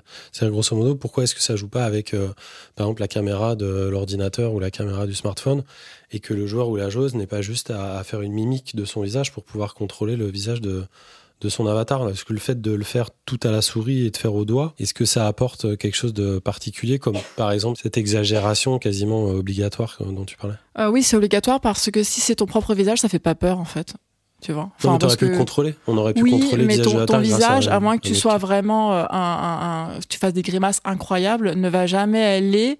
En fait, là, ce qui est intéressant, c'est avec, avec ton doigt, tu peux vraiment tirer les traits du visage pour en faire des rictus un peu macabres de, de, de clown sadique ou autre. Et, euh, et c'est, euh, moi j'ai trouvé ça vraiment, tu sais, c'est, tu, tu, tu veux faire sourire ton personnage, mais en fait tu vois toutes ses dents et on dirait qu'il a un sourire de l'ange et oh, c'est, c'est ça qui est intéressant en fait. Quoi. Oui voilà, et puis, et puis en fait tu te rends compte que tu aimes bien euh, manipuler le, le, visage de ton, de ton William. Oui Benjamin. Pour aller dans le même sens, il y a peut-être un truc qui est difficile à passer dans l'audio, c'est que si vous connaissez Photoshop, c'est comme l'outil doigt en fait, on fait une torsion physique qui est comme une torture, effectivement. Quand tu parles de sourire de l'ange, c'est ça. Hein. Là, on est dans un truc, on arrache un bout de la joue, en fait, euh, physiquement. Ce qu'on pourrait plus difficilement faire avec sa propre euh, tête. Mais je suis d'accord, euh, ma première réaction, ça a été aussi, mais ah oui, alors c'est un jeu avec une webcam. Mais en fait, c'est vrai que c'est plus violent comme ça, en fait. C'est plus violent et ce, qui, ce qui est pas mal, c'est qu'en fait, bah, le jeu propose C'est, on, dirait comme ça coupé en deux, à droite le visage, à gauche, euh, à gauche l'écran, mais en fait ça va au-delà du jeu. Euh, ça va aussi dans, dans le menu, ça va dans des comptes, dans des, des, des choses débloquées qui s'ajoutent au jeu par-dessus comme des filtres ou qui révèlent d'autres choses avec des scénarios qui sont cachés. Et c'est vraiment en fait euh, une plongée dans, dans, dans l'esprit humain qui euh, et c'est, c'est exactement ça en fait. Tu, c'est, c'est pas que ce que tu vois à l'extérieur sur le sourire, c'est aussi tout ce qui est à l'intérieur. Oui Simon. Je veux juste revenir sur le début de ta chronique. Tu t'es senti possédé par ce jeu Vraiment? Ouais, un petit peu. Ouais. Mais pourquoi? En fait, euh, bah, en fait, je suis passée par plein de choses. Au début, je me suis dit, oh là là, c'est pas du tout pour moi. On dirait un Stanley Parable euh, au secours. Et euh, et en fait, plus j'y ai joué, et puis il y avait cette espèce de, enfin, la musique est vraiment très efficace. Et euh, je sais pas, ça m'a fait réfléchir en fait sur euh, sur le, le système de tout le pas, tu vois, et sur euh, bah oui oui, tu vois, c'est parfois tu sais il y a, il y a cette espèce de de- d'exemple avec le masque. Est-ce que avoir un masque te permet d'être quelqu'un d'autre ou te permet d'être vraiment qui tu es, tu vois? Et c'est ça le jeu, c'est un peu ça, tu vois. C'est est-ce que euh, je peux pas raconter la, la relation de, de Lila avec William, mais est-ce que ça est-ce que ça te permet d'être quelqu'un d'autre ou de, au contraire, euh, libérer toutes tes pulsions, etc. Tu vois, c'est ça qui est intéressant. C'est un- c'est le sujet de Eyes Wide Shut. Un petit peu. Euh, bah, peut-être, je sais pas. Il y a beaucoup de films là-dessus. Et donc, euh, c'est un jeu qui est sorti en février 2022, qui est disponible sur PC. C'est pas très long, c'est 6 heures. Si vous voulez explorer toutes les fins, je vous recommande vraiment. Parce que c'est, il y, a- y a vraiment des, des tiroirs cachés fabuleux. C'est très très bien écrit, le scénario vraiment. euh, euh, je tire mon chapeau et euh, et même visuellement, même si au début vous dites ah là là j'ai mal aux yeux, ça va être difficile, je comprends rien, je vois rien, on s'y habitue et euh, et puis bah il y a des petites surprises donc vraiment euh, jetez-y un coup d'œil, ça vaut vraiment le coup. Merci Ariane et allez donc euh, tordre ce visage dans Who's Layla. François, on poursuit avec toi une belle tranche de vie en pixel art, A Space for the Unbound.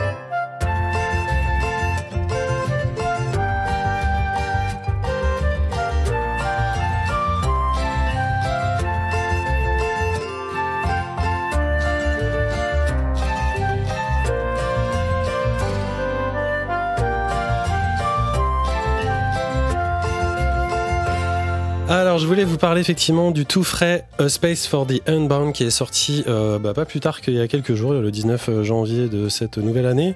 Ça a été développé par le studio Mojikan, qui est un studio basé à Surabaya en Indonésie et qui est édité bah, par Toge Productions, qui est aussi un éditeur indonésien qu'on avait connu notamment pour, euh, le récent euh, Coffee Talk, qui était très très bien.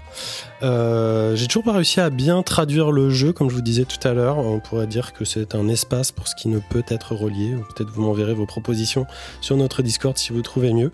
En tout cas, c'est un jeu d'aventure en 2D, euh, coloré, vu de côté. Et c'est mon premier jeu Switch en très grand écran. Moi, ça fait trois ans que je joue sur la Switch en mode nomade. Là, mes petits yeux, ils étaient fatigués cet hiver. J'ai décidé de regarder ça avec un projecteur énorme et c'était très très rigolo de faire ça. Les paysages sont très bien réalisés, les personnages sont adorables et kawaii. Ils semblent tout droit sortis de, jeux d'arcade des, de fin des années 80 avec leurs pixels légèrement grossis comme dans Vigilante pour les connaisseurs, celui où il y a Madonna euh, qu'il faut sauver ou Double Dragon. Moi, j'ai toujours apprécié ce style, surtout en dehors d'un jeu de combat. Mais bref. Le jeu démarre sur une préquelle dont je vous laisserai la surprise et qui va vite se transformer en souvenir, voire en rêve pour notre protagoniste Atma, un jeune garçon qui se réveille au milieu de sa classe dans son école indonésienne dans la petite ville de Loka. Euh, vous saviez au fait qu'une préquelle euh, se disait antépisode au Québec? Bah, Moi je sais pas.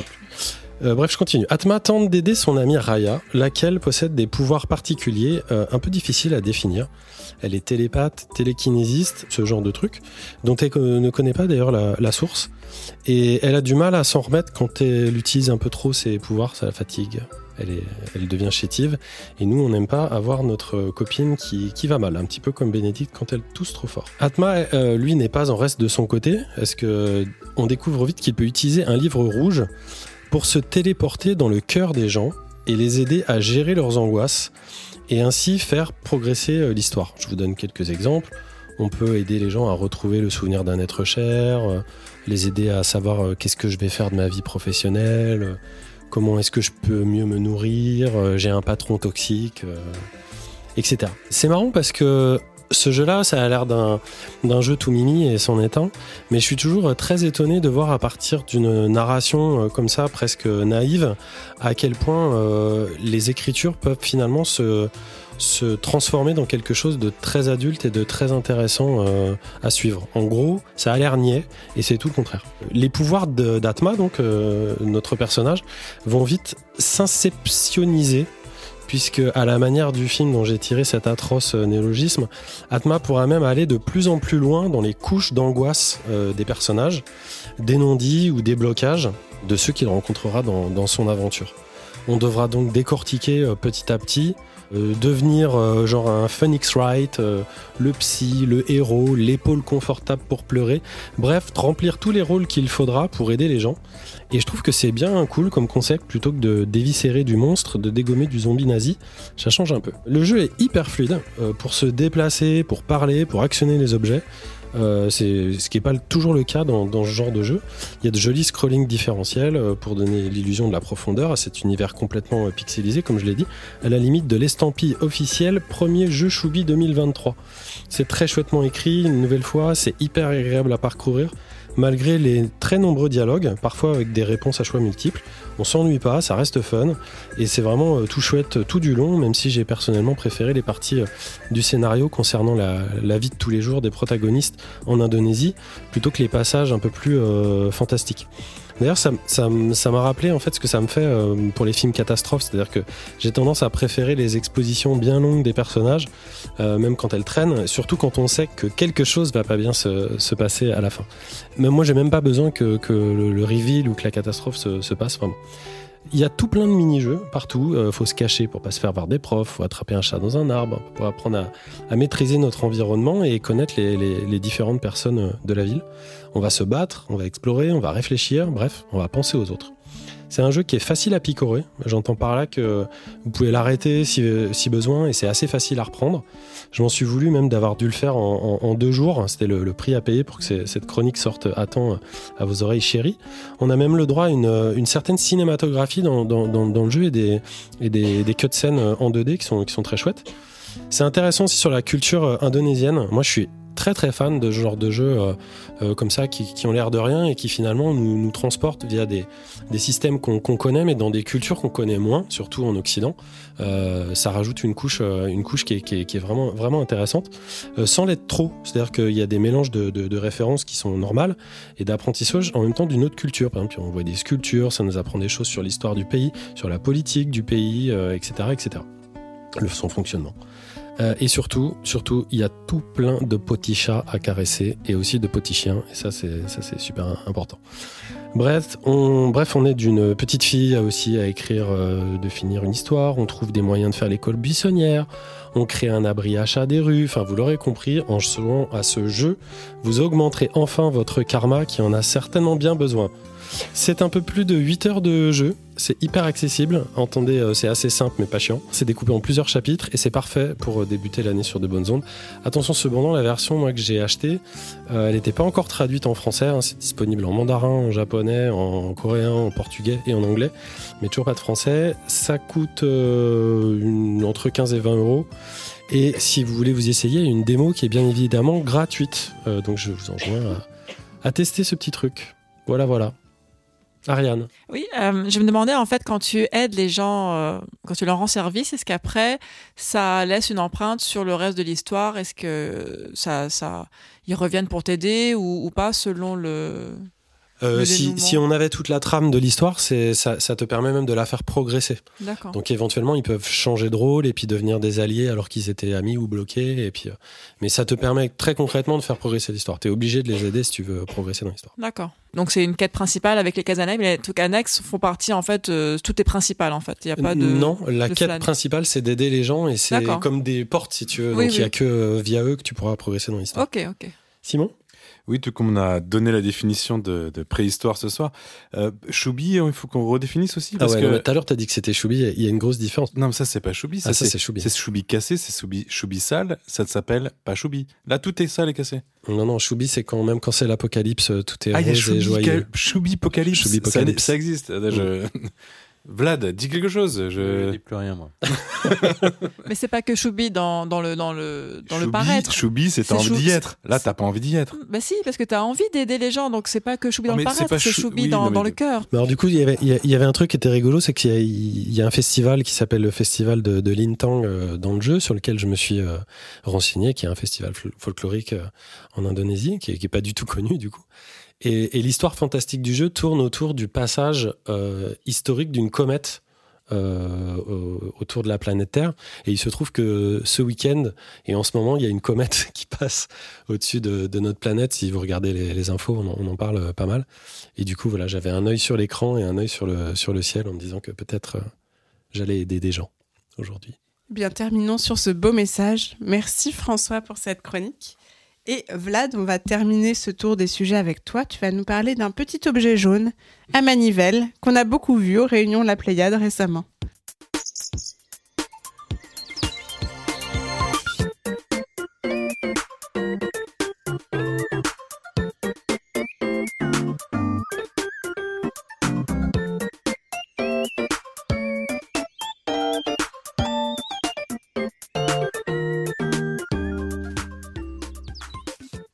Et oui, c'est un tout petit objet, hein, parce qu'on on se le figure pas forcément euh, avant de l'avoir en main, mais c'est vraiment, euh, un, vraiment un petit carré qui fait 7 cm et demi de côté, euh, qui est quasiment tout plat, avec un bouton A, un bouton B, une croix directionnelle et ce que, comme tu disais, une manivelle qui est vraiment le, le truc en plus, on va dire, en tout cas un, élément hyper original en termes de, en termes de gameplay, parce que ça apporte effectivement des tas de trucs.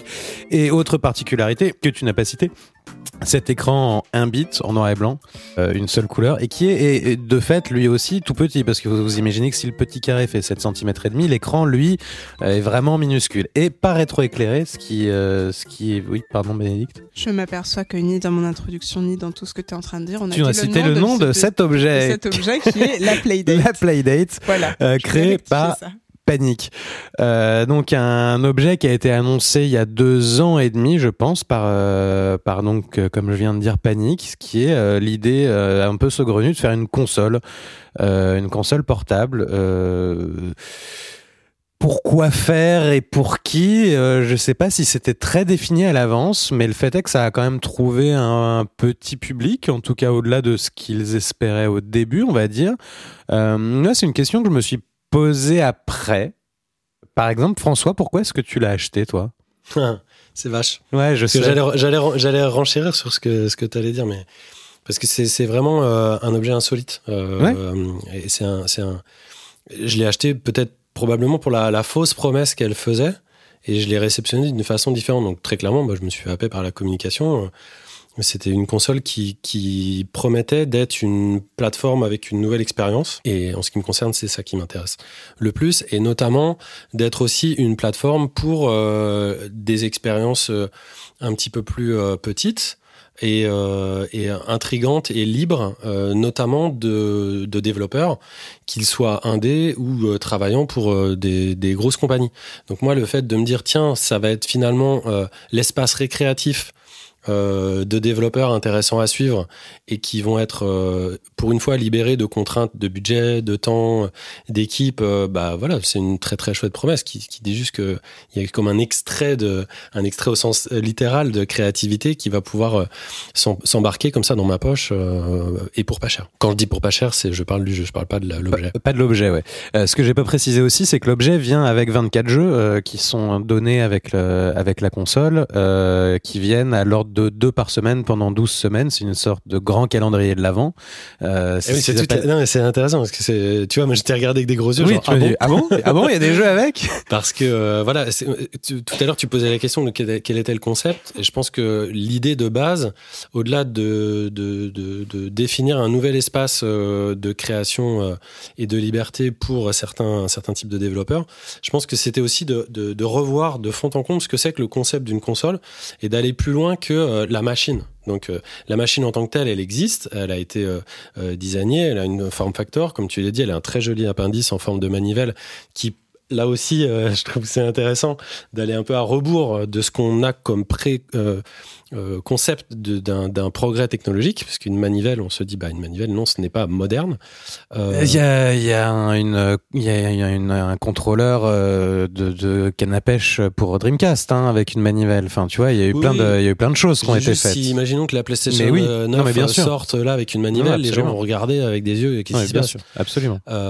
Et au- comme je dis, au-delà de cet objet, qui déjà a un certain nombre de, de- caractéristiques, comme celui très gênant de ne pas avoir de rétroéclairage, mais qui est un vrai parti pris, c'est aussi son mode de diffusion et de consommation qui, lui, est complètement différent. C'est-à-dire que les jeux sont gratuits. Euh, Investir dans la console, en tout cas la première saison, si j'ai bien compris. Les 24 jeux fournis avec euh, la, console saison, sont gratuits, voilà. absolument. Et finalement, c'est ce petit objet qui a des petits yeux et qui vous regarde si vous le laissez dans un coin de votre chambre ou de votre salon ou d'où vous voudrez, euh, une fois par semaine, à partir du moment où la première fois où vous l'allumez, il clignote en bleu avec un truc un petit peu shiny et il vous interpelle. Et en fait, vous avez deux paquets cadeaux par semaine avec deux nouveaux jeux. Et en fait, ça, je trouve, ça fait partie hein, complètement euh, de, de, l'expérience en fait Playdead. C'est le fait de, ne pas pouvoir jou- jouer à ce qu'on veut au moment où on le veut. On peut pas aller sur un store euh, faire ce qu'on veut. On peut aller sur Itch.io, on en parlera tout à l'heure, mais on est, on est lié, euh, pieds et poings liés avec la forme de distribution du jeu. Et je trouve ça finalement hyper euh, sain.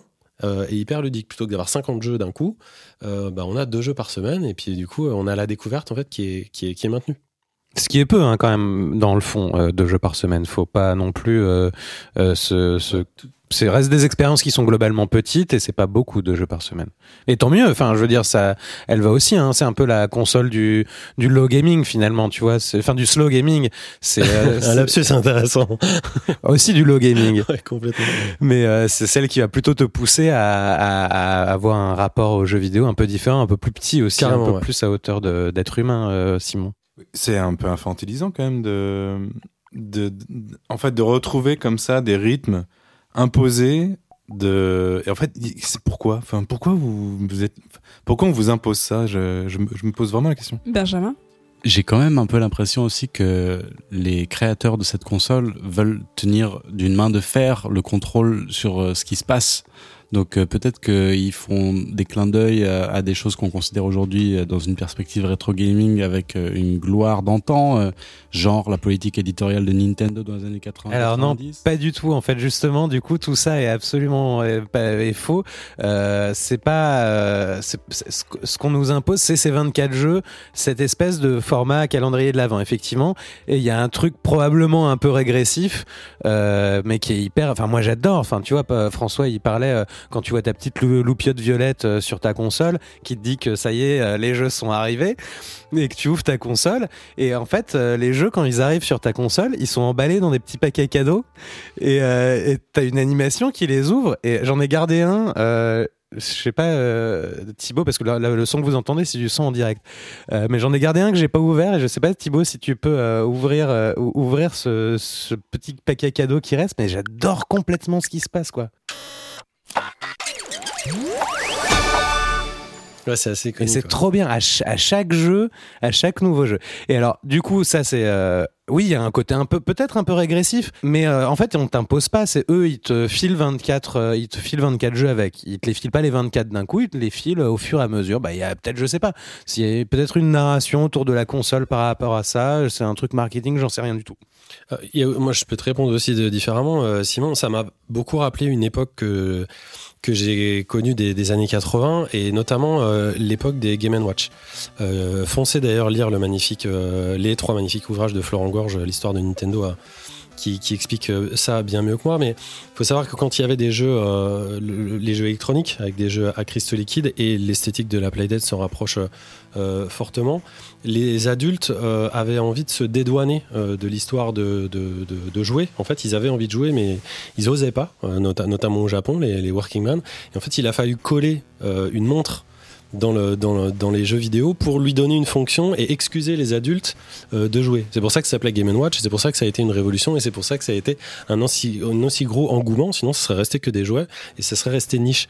Donc non, je pense que n'importe quel être humain euh, a envie de jouer, a besoin de jouer et que le jeu vidéo peut s'insérer euh, dans des moments de la journée parfois très courts, parfois très idiots, un ascenseur, euh, euh, une station de métro, euh, une queue à la, à la sécurité sociale ou je ne sais où. Et la Playdate est vraiment un, un, un, très très bon objet pour ça et en tout cas une très bonne alternative au téléphone portable. Oui, Ariane? Euh, Juste pour revenir sur ce que vous disiez quand vous euh, déballez vos cadeaux.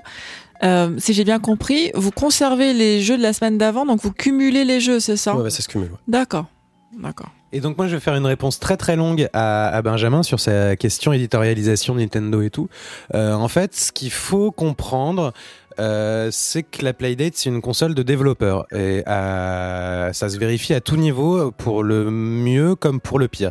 Alors, je vais commencer par le pire, c'est Panic qui ont créé cette console, c'est des éditeurs de logiciels, ils fabriquent des logiciels pour Mac. Et puis il se trouve qu'ils ont euh, très accessoirement publié euh, quelques jeux, alors très notoirement euh, Firewatch, c'est le gros truc qu'ils ont publié, mais sinon ils n'ont pas fait grand chose dans le jeu vidéo. Et ils se sont dit un jour, on va faire une console. Euh, sauf que c'est pas des industriels. Donc en fait, ils ont pas les fournisseurs, ils ont pas les euh, chaînes de montage, ils ont pas les chaînes d'assemblage, euh, ils connaissent pas, ils ont pas la main sur le marché des matières, premières. Donc ça fait une console qui est vraiment chère pour ce que pour ce qu'elle est techniquement.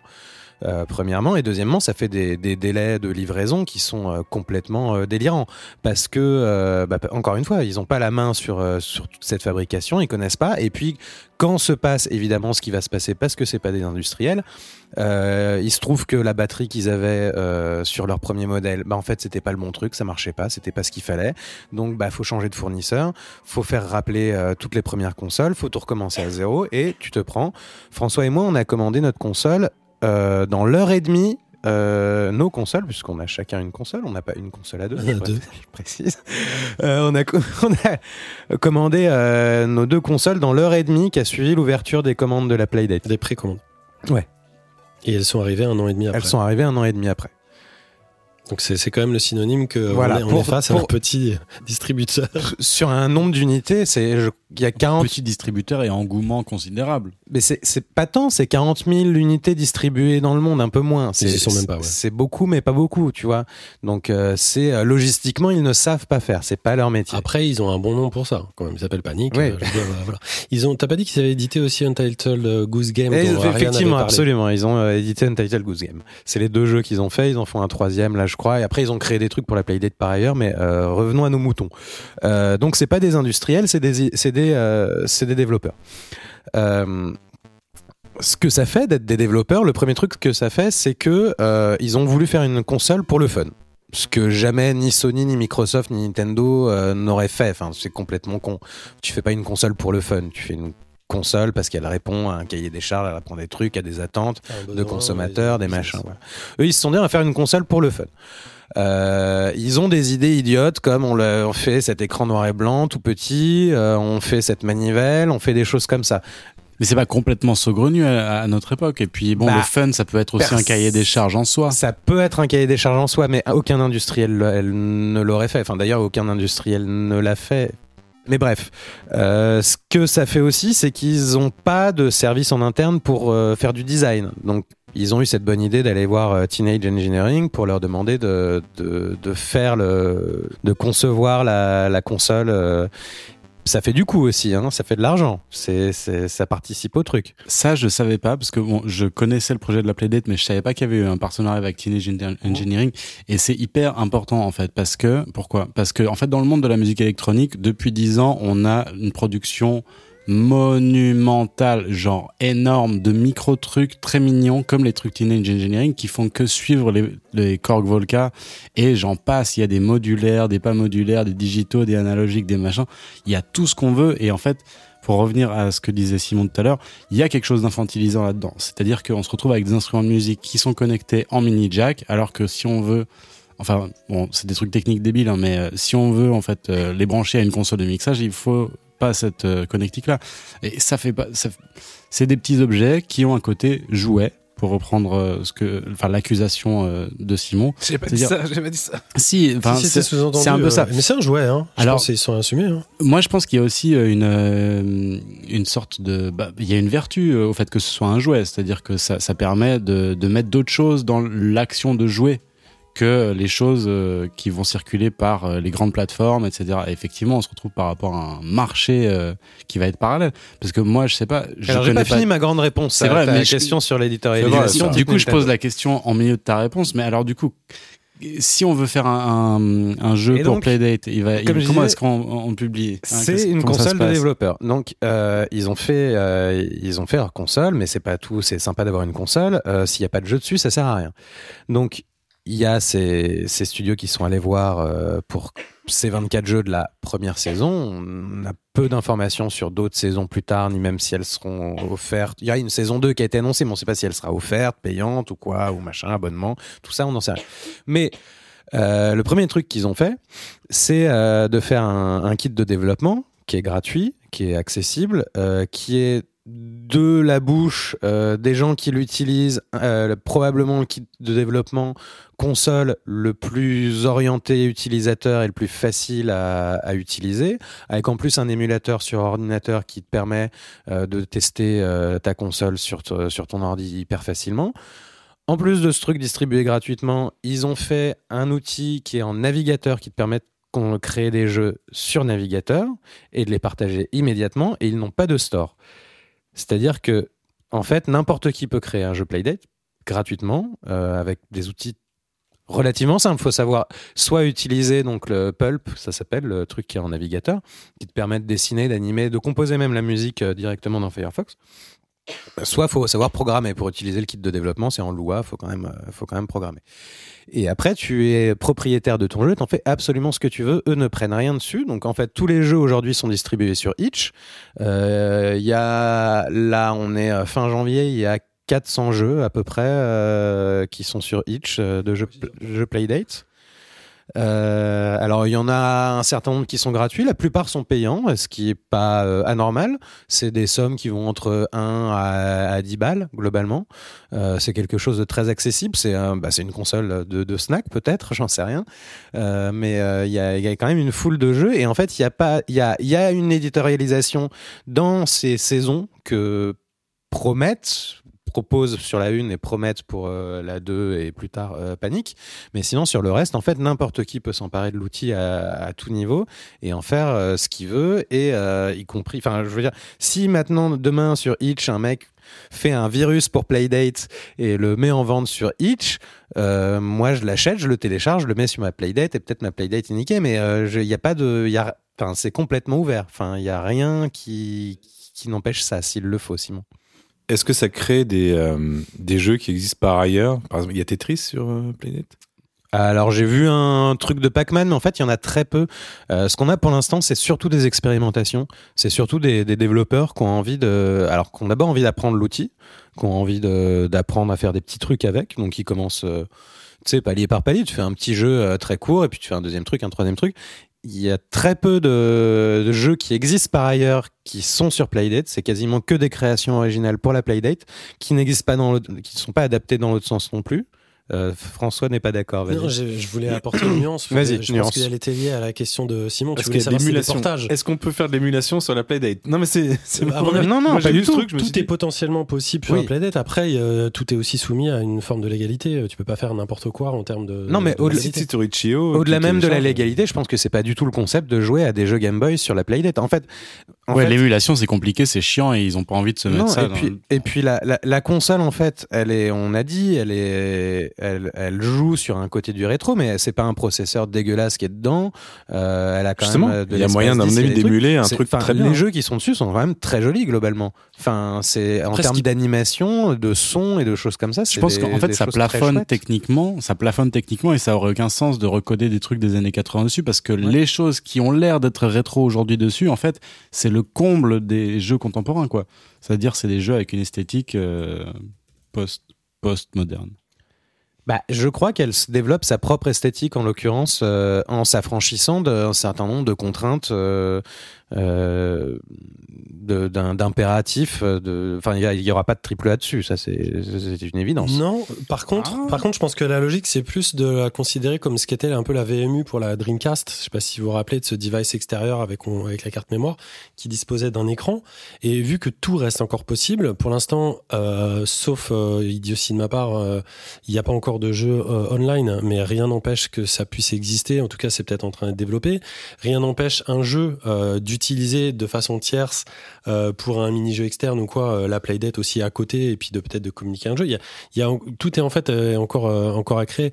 Juste par rapport aux licences, moi j'ai été hyper content de, de, tomber sur un portage qu'ils appellent Hommage, mais c'est un portage d'un jeu Flash que j'adorais moi il y, a, il y a 20 ans qui s'appelle Gimme Friction Baby et qui est un jeu, je vais pas vous le, le détailler, c'est un genre un mélange entre un casse-brique et un Tetris, mais que j'adorais. C'était vraiment mon jeu Flash de référence, de référence pardon, et il a été tout de suite euh, porté par un, par un mec en- et je suis ravi de le retrouver comme ça, de l'avoir dans ma poche.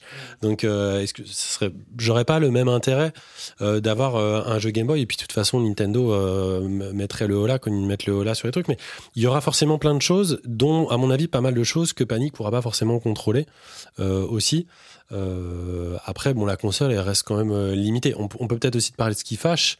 Euh, moi, sur la, bonne majorité de jeux euh, que j'ai téléchargés, il y en a très peu finalement avec lesquels je m'amuse. C'est-à-dire que euh, il y a ce côté découverte qui, fonctionne très bien, mais clairement, les jeux qui sont dans la curation de panique sont très très au-dessus de la majorité des autres petits jeux que j'ai pour l'instant pu trouver euh, en dehors. Là aussi, ça peut peut-être s'améliorer le temps que les développeurs se fassent à la machine, euh, etc. Mais il y a, il il quand même deux étages. Il n'y a aucun jeu qui va vous prendre pendant, euh, pendant 12 heures d'affilée. C'est ça, ça me paraît être impossible.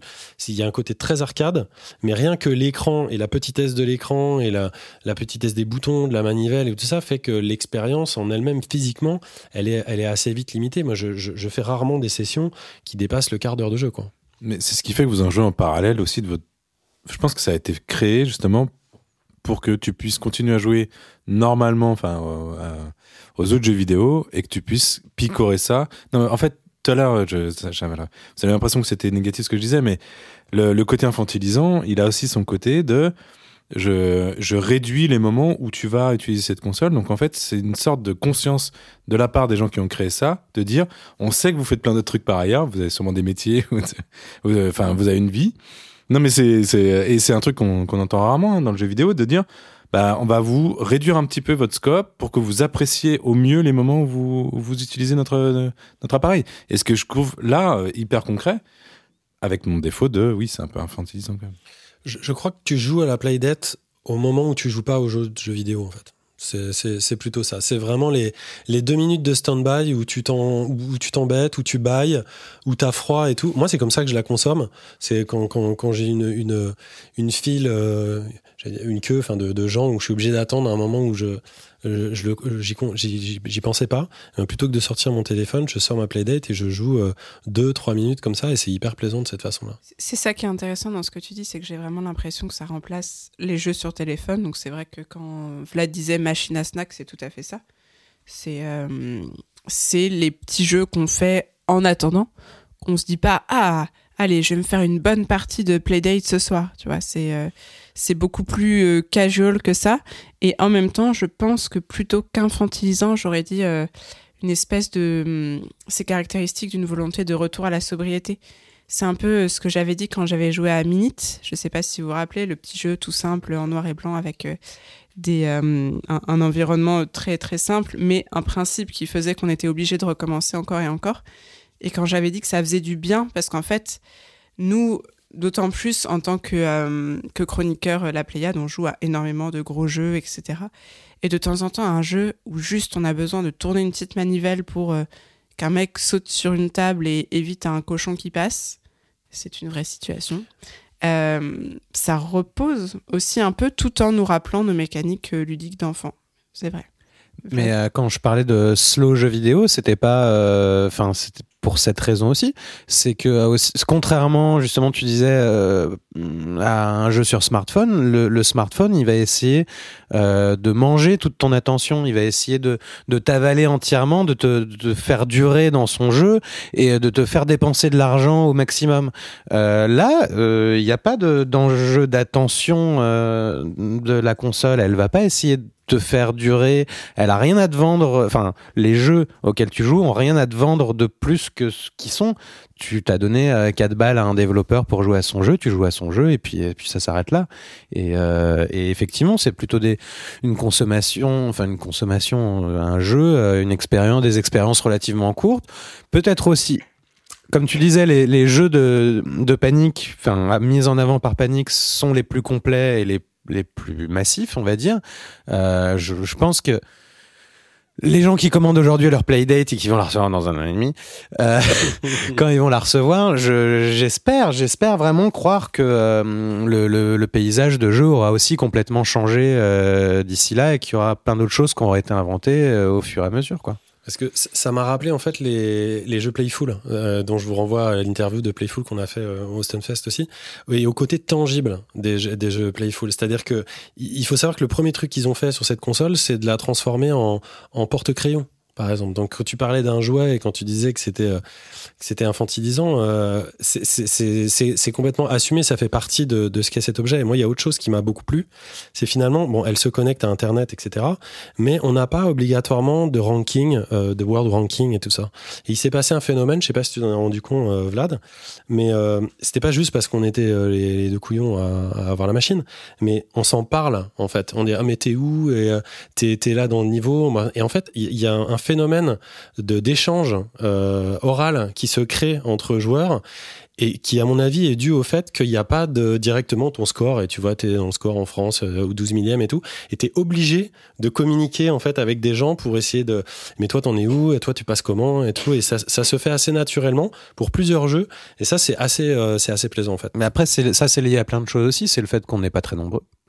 Qu'il n'y a pas beaucoup de solus sur Internet. Donc, enfin, je, je suis même pas tenté d'aller voir une solus sur Internet a, parce que a, je me a, dis. Non, mais j'imagine qu'il y en a. Mais à aucun moment, je me dis, euh, pour un jeu euh, qui a probablement été vendu à 50 exemplaires, je vais pas me dire, euh, je vais aller regarder sur Internet comment, comment on passe un truc. Et après, ouais, non, il y a, je pense qu'il y a une espèce de solidarité logique qui se crée entre, enfin, une solidarité, n'exagérons rien, disons en tout cas une communauté qui, qui se crée de fait autour de, de, cet objet, ouais. Moi, le truc qui pourrait m'intéresser plus encore, même si je sais que c'est pas forcément le propos de l'objet et de la boîte, mais euh, c'est euh, la possibilité pour les développeurs qui fabriquent des jeux pour cet objet de les montrer d'une autre manière. C'est-à-dire, tout à l'heure, tu as parlé de Pulp, le truc qui fonctionne en navigateur. J'ai pas eu l'impression, en allant voir sur ce site-là, que moi, par exemple, si je prenais, euh, je sais pas, allez, euh, trois mois de ma vie pour faire un super jeu euh, que 50 gens vont pouvoir télécharger dans leur Playdate, si je pouvais aussi le montrer dans un navigateur, ça pourrait être cool. Et de pas être enfermé, en fait, dans la mainmise d'acier de cet objet, qui est un petit paradis euh, infernal aussi. Parce que, en fait, on se retrouve à ne plus pouvoir en sortir. Sur le site de Panic, il y a un- une APK euh, gratuite qui est disponible et qui permet notamment de mettre la console en monde miroir. Euh, C'est gratos. Moi, je l'ai installé et ça m'a permis notamment euh, en soirée de me faire des sessions Playdate, mais projetées sur un écran de 2m50.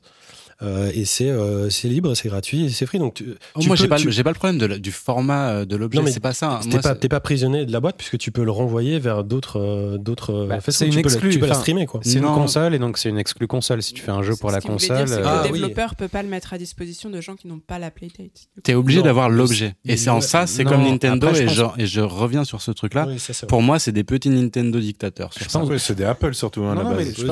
parce c'est- que- ils viennent d'Apple, hein, donc c'est un peu dans leur gène. Je pense que le code il est très facilement euh, transposable si tu veux le faire ailleurs, mais je pense que ça n'a pense- pas, ça a peu de sens. Non, ce que je- oui, voilà. Alors, la question du sens, on peut se la poser. Moi, je trouverais ça chouette que ce soit possible de base. Ça veut dire que, en fait, pour donner aux gens envie d'avoir l'objet, on leur ferait jouer à des jeux sur navigateur et on dirait, bah ouais, mais t'as pas la manivelle, bah tu peux pas vraiment jouer au jeu. Tu manques vraiment un truc. Par contre, quelqu'un comme Adam Ledoux qui fait Bitsy, pourrait s'intéresser à ça, considérer ça comme un petit fanzine, distribuer ça gratuitement, faire vachement de pub pour le truc, que ce soit bien pour tout le monde. Il n'y a pas d'argent qui est généré, on s'en fout de toute façon.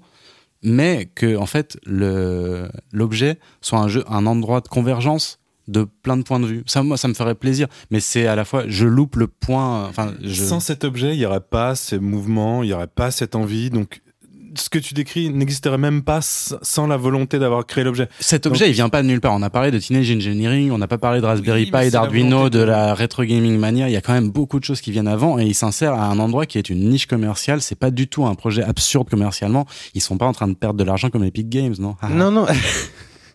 non, non, c'est sûr. Mais c'est un peu aussi, tu vois, tu vois, le Pico 8, euh, la console virtuelle, c'est un peu l'idée de. Et si t'avais un Pico 8, mais que c'était une vraie console? Mais je suis d'accord. Bah Mais, oui, bah en fait, ça, ça n'est que ça, quoi. mais oui.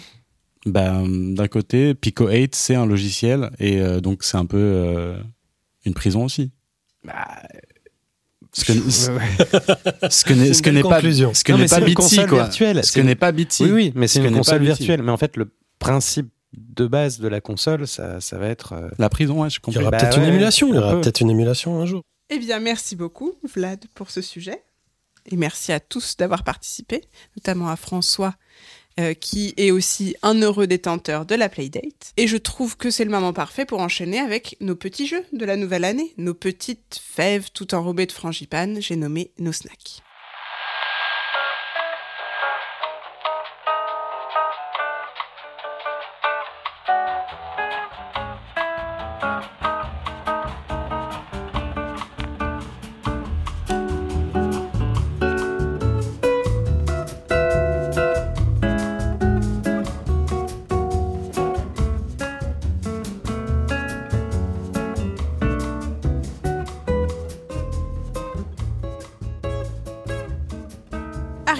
Tu vas entamer ce tour des snacks avec un peu de miel pour nos oreilles.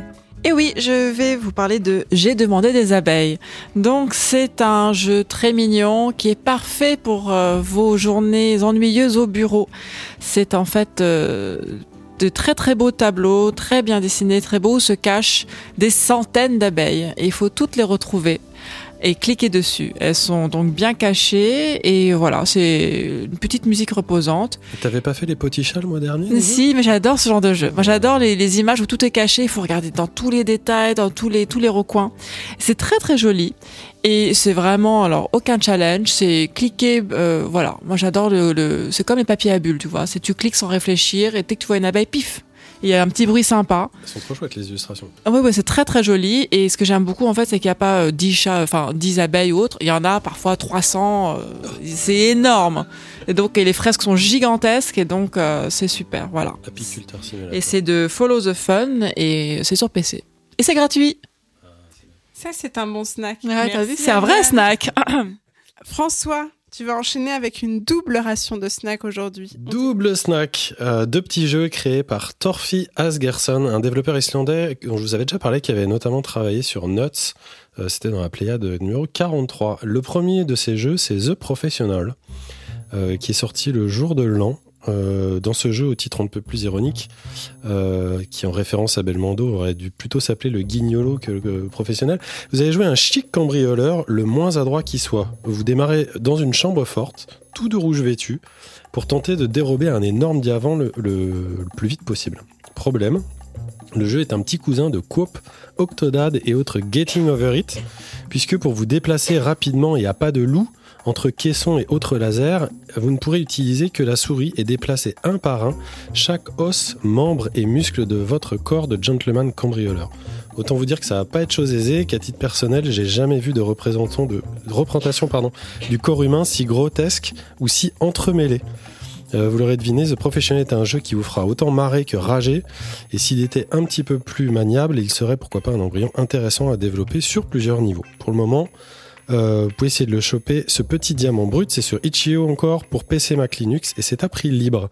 Et tant que vous y serez, euh, jouez aussi au deuxième de ces jeux, A Firm Handshake, euh, donc une poignée de main ferme, qui lui est sorti le 27 avril 2021 et qui est tout aussi bien, sinon mieux. Il vous place dans l'ambiance de la série Sévrance, si vous connaissez, sur une moquette cette fois marron beige, habillés d'un costume dans la même gamme colorimétrique.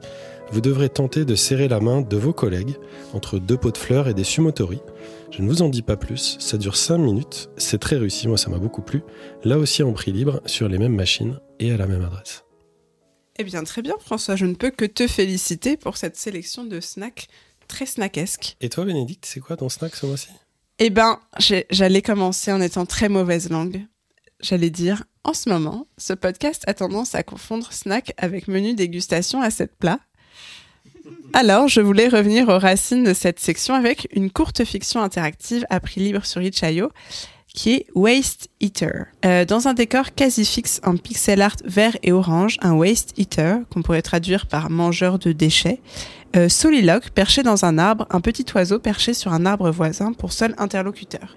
Il raconte sa genèse, comment il a été modifié génétiquement pour absorber toute la pollution de la planète, et comment il se meurt aujourd'hui après avoir tout nettoyé avec ses pairs, pendant que d'autres récoltent les fruits de son travail. Son monologue est plutôt bien écrit, en anglais, avec quelques choix narratifs à faire de la part du joueur en cliquant sur les bulles de texte pour orienter le discours.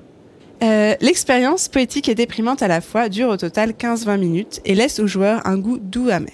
Inspiré par des jeux comme Far From Noise et Breathe, et par les récits d'Ursula Le Guin, Le Guin, je ne sais jamais, Le Guin, euh, Waste Eater est une jolie petite pause à faire dans la journée et qui résonne ironiquement avec l'actualité entre la nomination d'une certaine personne à la tête de la COP28 et le qui aurait pu prédire la crise climatique de Macron.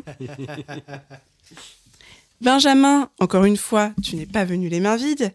Nous ferais-tu l'honneur de continuer ce tour des snacks avec un petit jeu qui t'aurait récemment séduit? Eh bien, en fait, j'ai déjà donné un jeu qui m'a récemment été proposé euh, par un archéologue parce que c'est sur la préhistoire. Et pour rester dans le même thème, je vais vous parler d'un jeu qui est très vieux, toujours 2016. Ça s'appelle euh, The Mammoth euh, Cave Painting. C'est un jeu qui a été développé par les Allemands de In Between Games et qui est jouable gratuitement sur Steam. Et c'est un jeu où on est, en fait, notre avatar, c'est une femelle mammouth et on doit protéger nos petits des méchants humains qui sont en train de quand même commencer à tuer tous les animaux de la planète. Et donc c'est un jeu très sympa pour essayer de se mettre un petit peu à la place de ces animaux qui ont disparu il y a bien longtemps. Et puis en plus, euh, ben, c'est très joli, on dirait un peu une peinture pariétale. Voilà. De Mammoth E, Cave Painting pour être précis, si les auditeurs veulent, euh, veulent y jouer? Et ça a l'air tout à fait choubi. Et on va terminer ce tour des snacks avec toi, Simon, et un petit jeu d'enquête. Oui, bah, il a été spoilé euh, Honteusement lors du pulp il y a très longtemps parce que j'ai l'impression que ce- cet épisode n'en finit plus.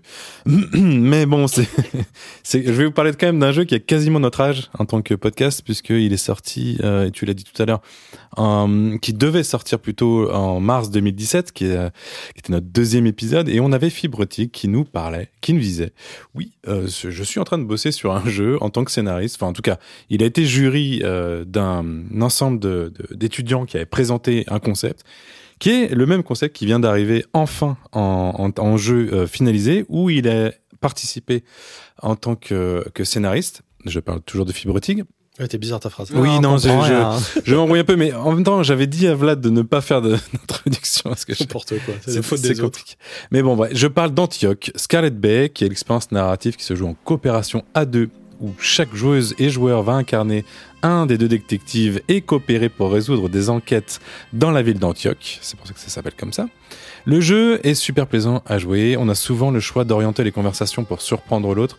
Et c'est ça qui est vraiment cool, c'est que en fait, en envoyant des, euh, punchlines écrites encore une fois par Yves Tigre, ça fait beaucoup rire quand on reçoit ça de l'autre et c'est très plaisant d'envoyer ça à l'autre parce qu'on a quand même des choix assez, réguliers.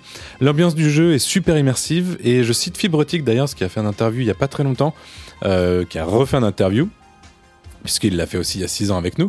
Mais pour euh, expliquer son choix de faire évoluer l'action en 86, donc 1986, il dit que c'est une période intéressante car les 80s sont plutôt à la mode mais sublimés pour, selon lui par une esthétique Stranger Things.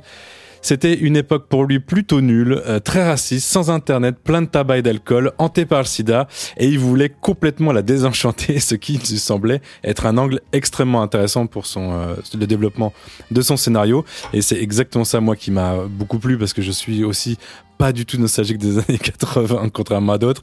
Je pense aussi que les années 80 étaient très sales et euh, avec beaucoup de problèmes. Et je suis très heureux de voir quelqu'un qui nous parle de ces fameuses années 80. Bref, c'est très réussi. Le studio Midnight Mood Studio parce qu'il n'était pas et lui il est que au scénario hein. il y a des il y a plein de développeurs derrière ça euh, qui sont à l'origine du concept. On fait un super boulot. Je vous conseille vivement de trouver un partenaire pour y jouer euh, soit sur PC ou sur mobile pour vraiment une petite toute petite poignée d'euros.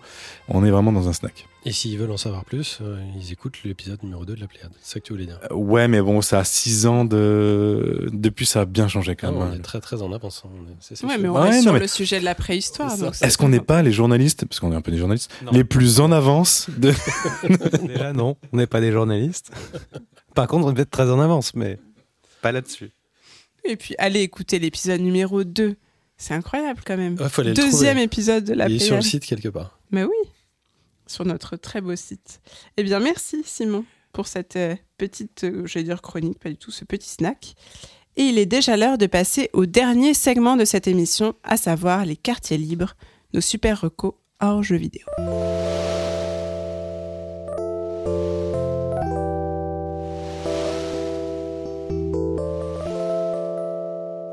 Et on va commencer par ton quartier libre, Benjamin.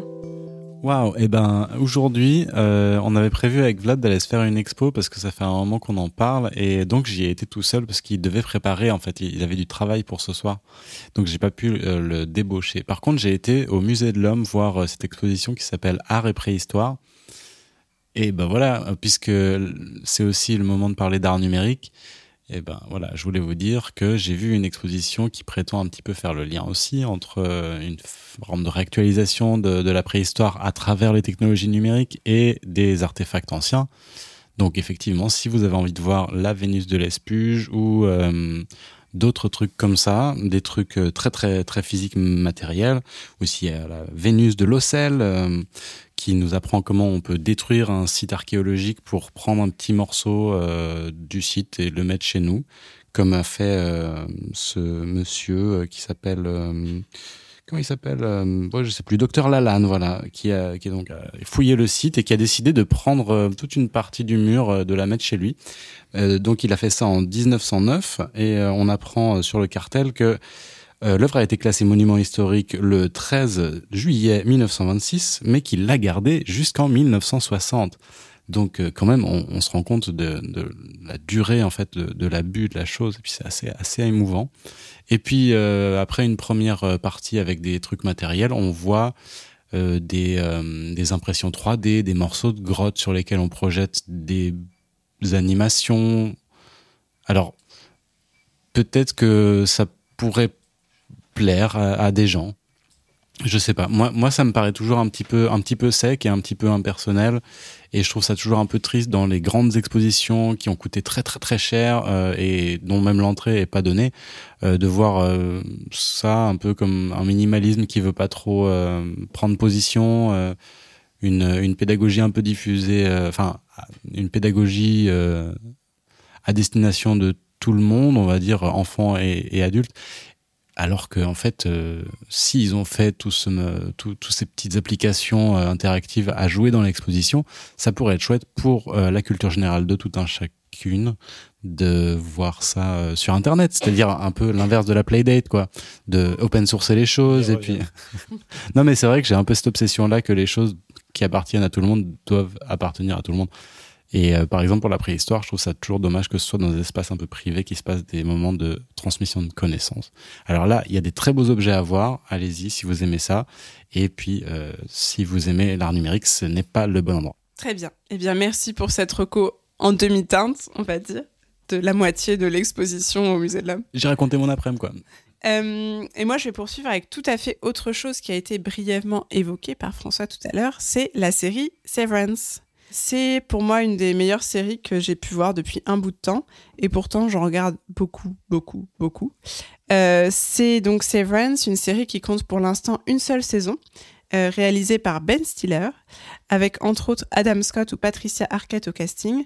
Le pitch est simple mais glaçant. Et si vous pouviez déconnecter les souvenirs de votre journée de travail pour n'avoir toujours en tête que votre vie en dehors du bureau Ça a l'air plutôt attirant, mais ça veut dire aussi que vous créez une version de vous-même qui ne connaîtra, elle, qu'une infinité de journées de travail. Euh, c'est ce que fait Mark, euh, le héros de la série, incarné par Adam Scott. Il choisit cette dissociation, severance en anglais, et nous expérimentons avec lui les conséquences de cette étonnante décision sur son quotidien, au bureau et en dehors.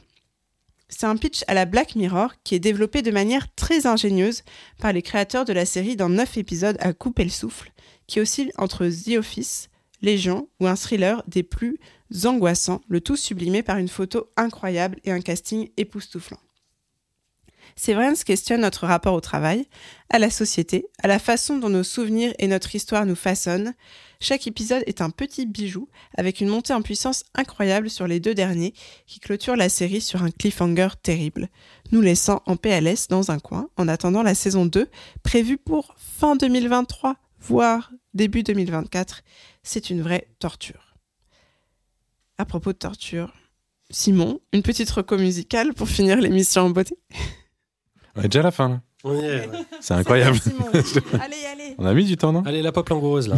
The Blue Hour. C'est un cycle de 40 mos- morceaux pardon, écrits par 5, pour moi évidemment, hein, des plus belles voix du monde. On a Rachel Grimes, Angelica Negron, Shara Nova, Caroline Shawn et Sarah Kurtgen-Schneider, que j'ai déjà évoqué ici.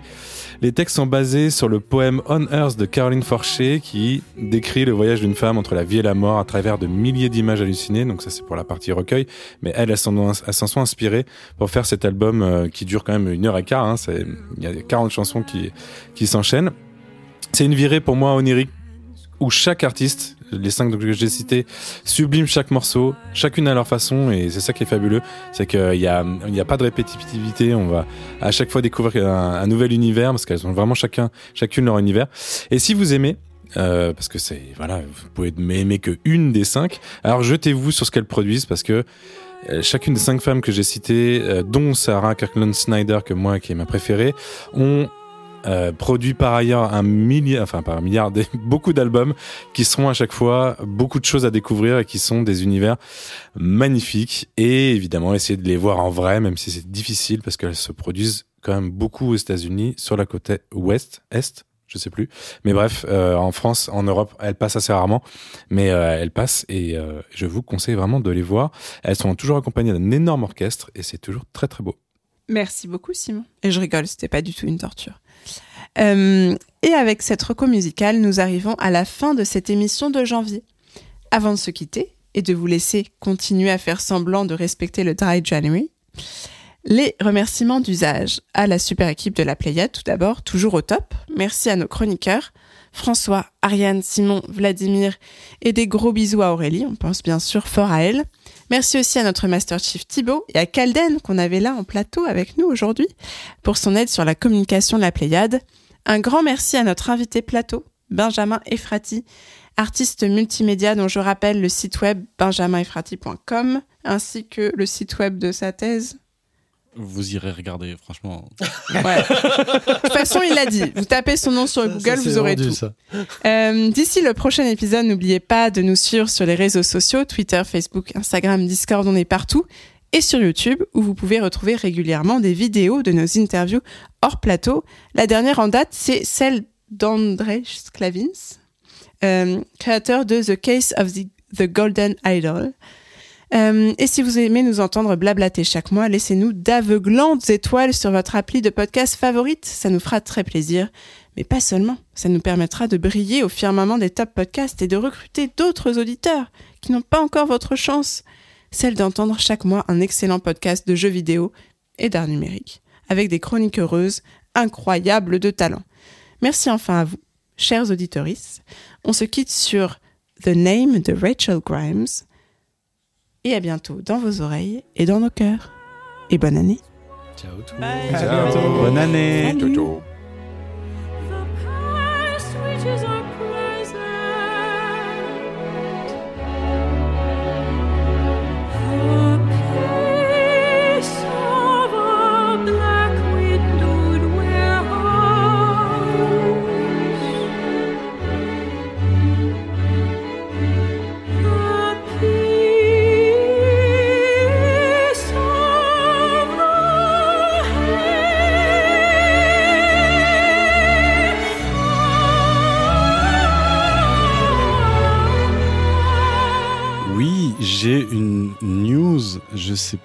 Ce que j'avais retenu comme news par contre. Ah.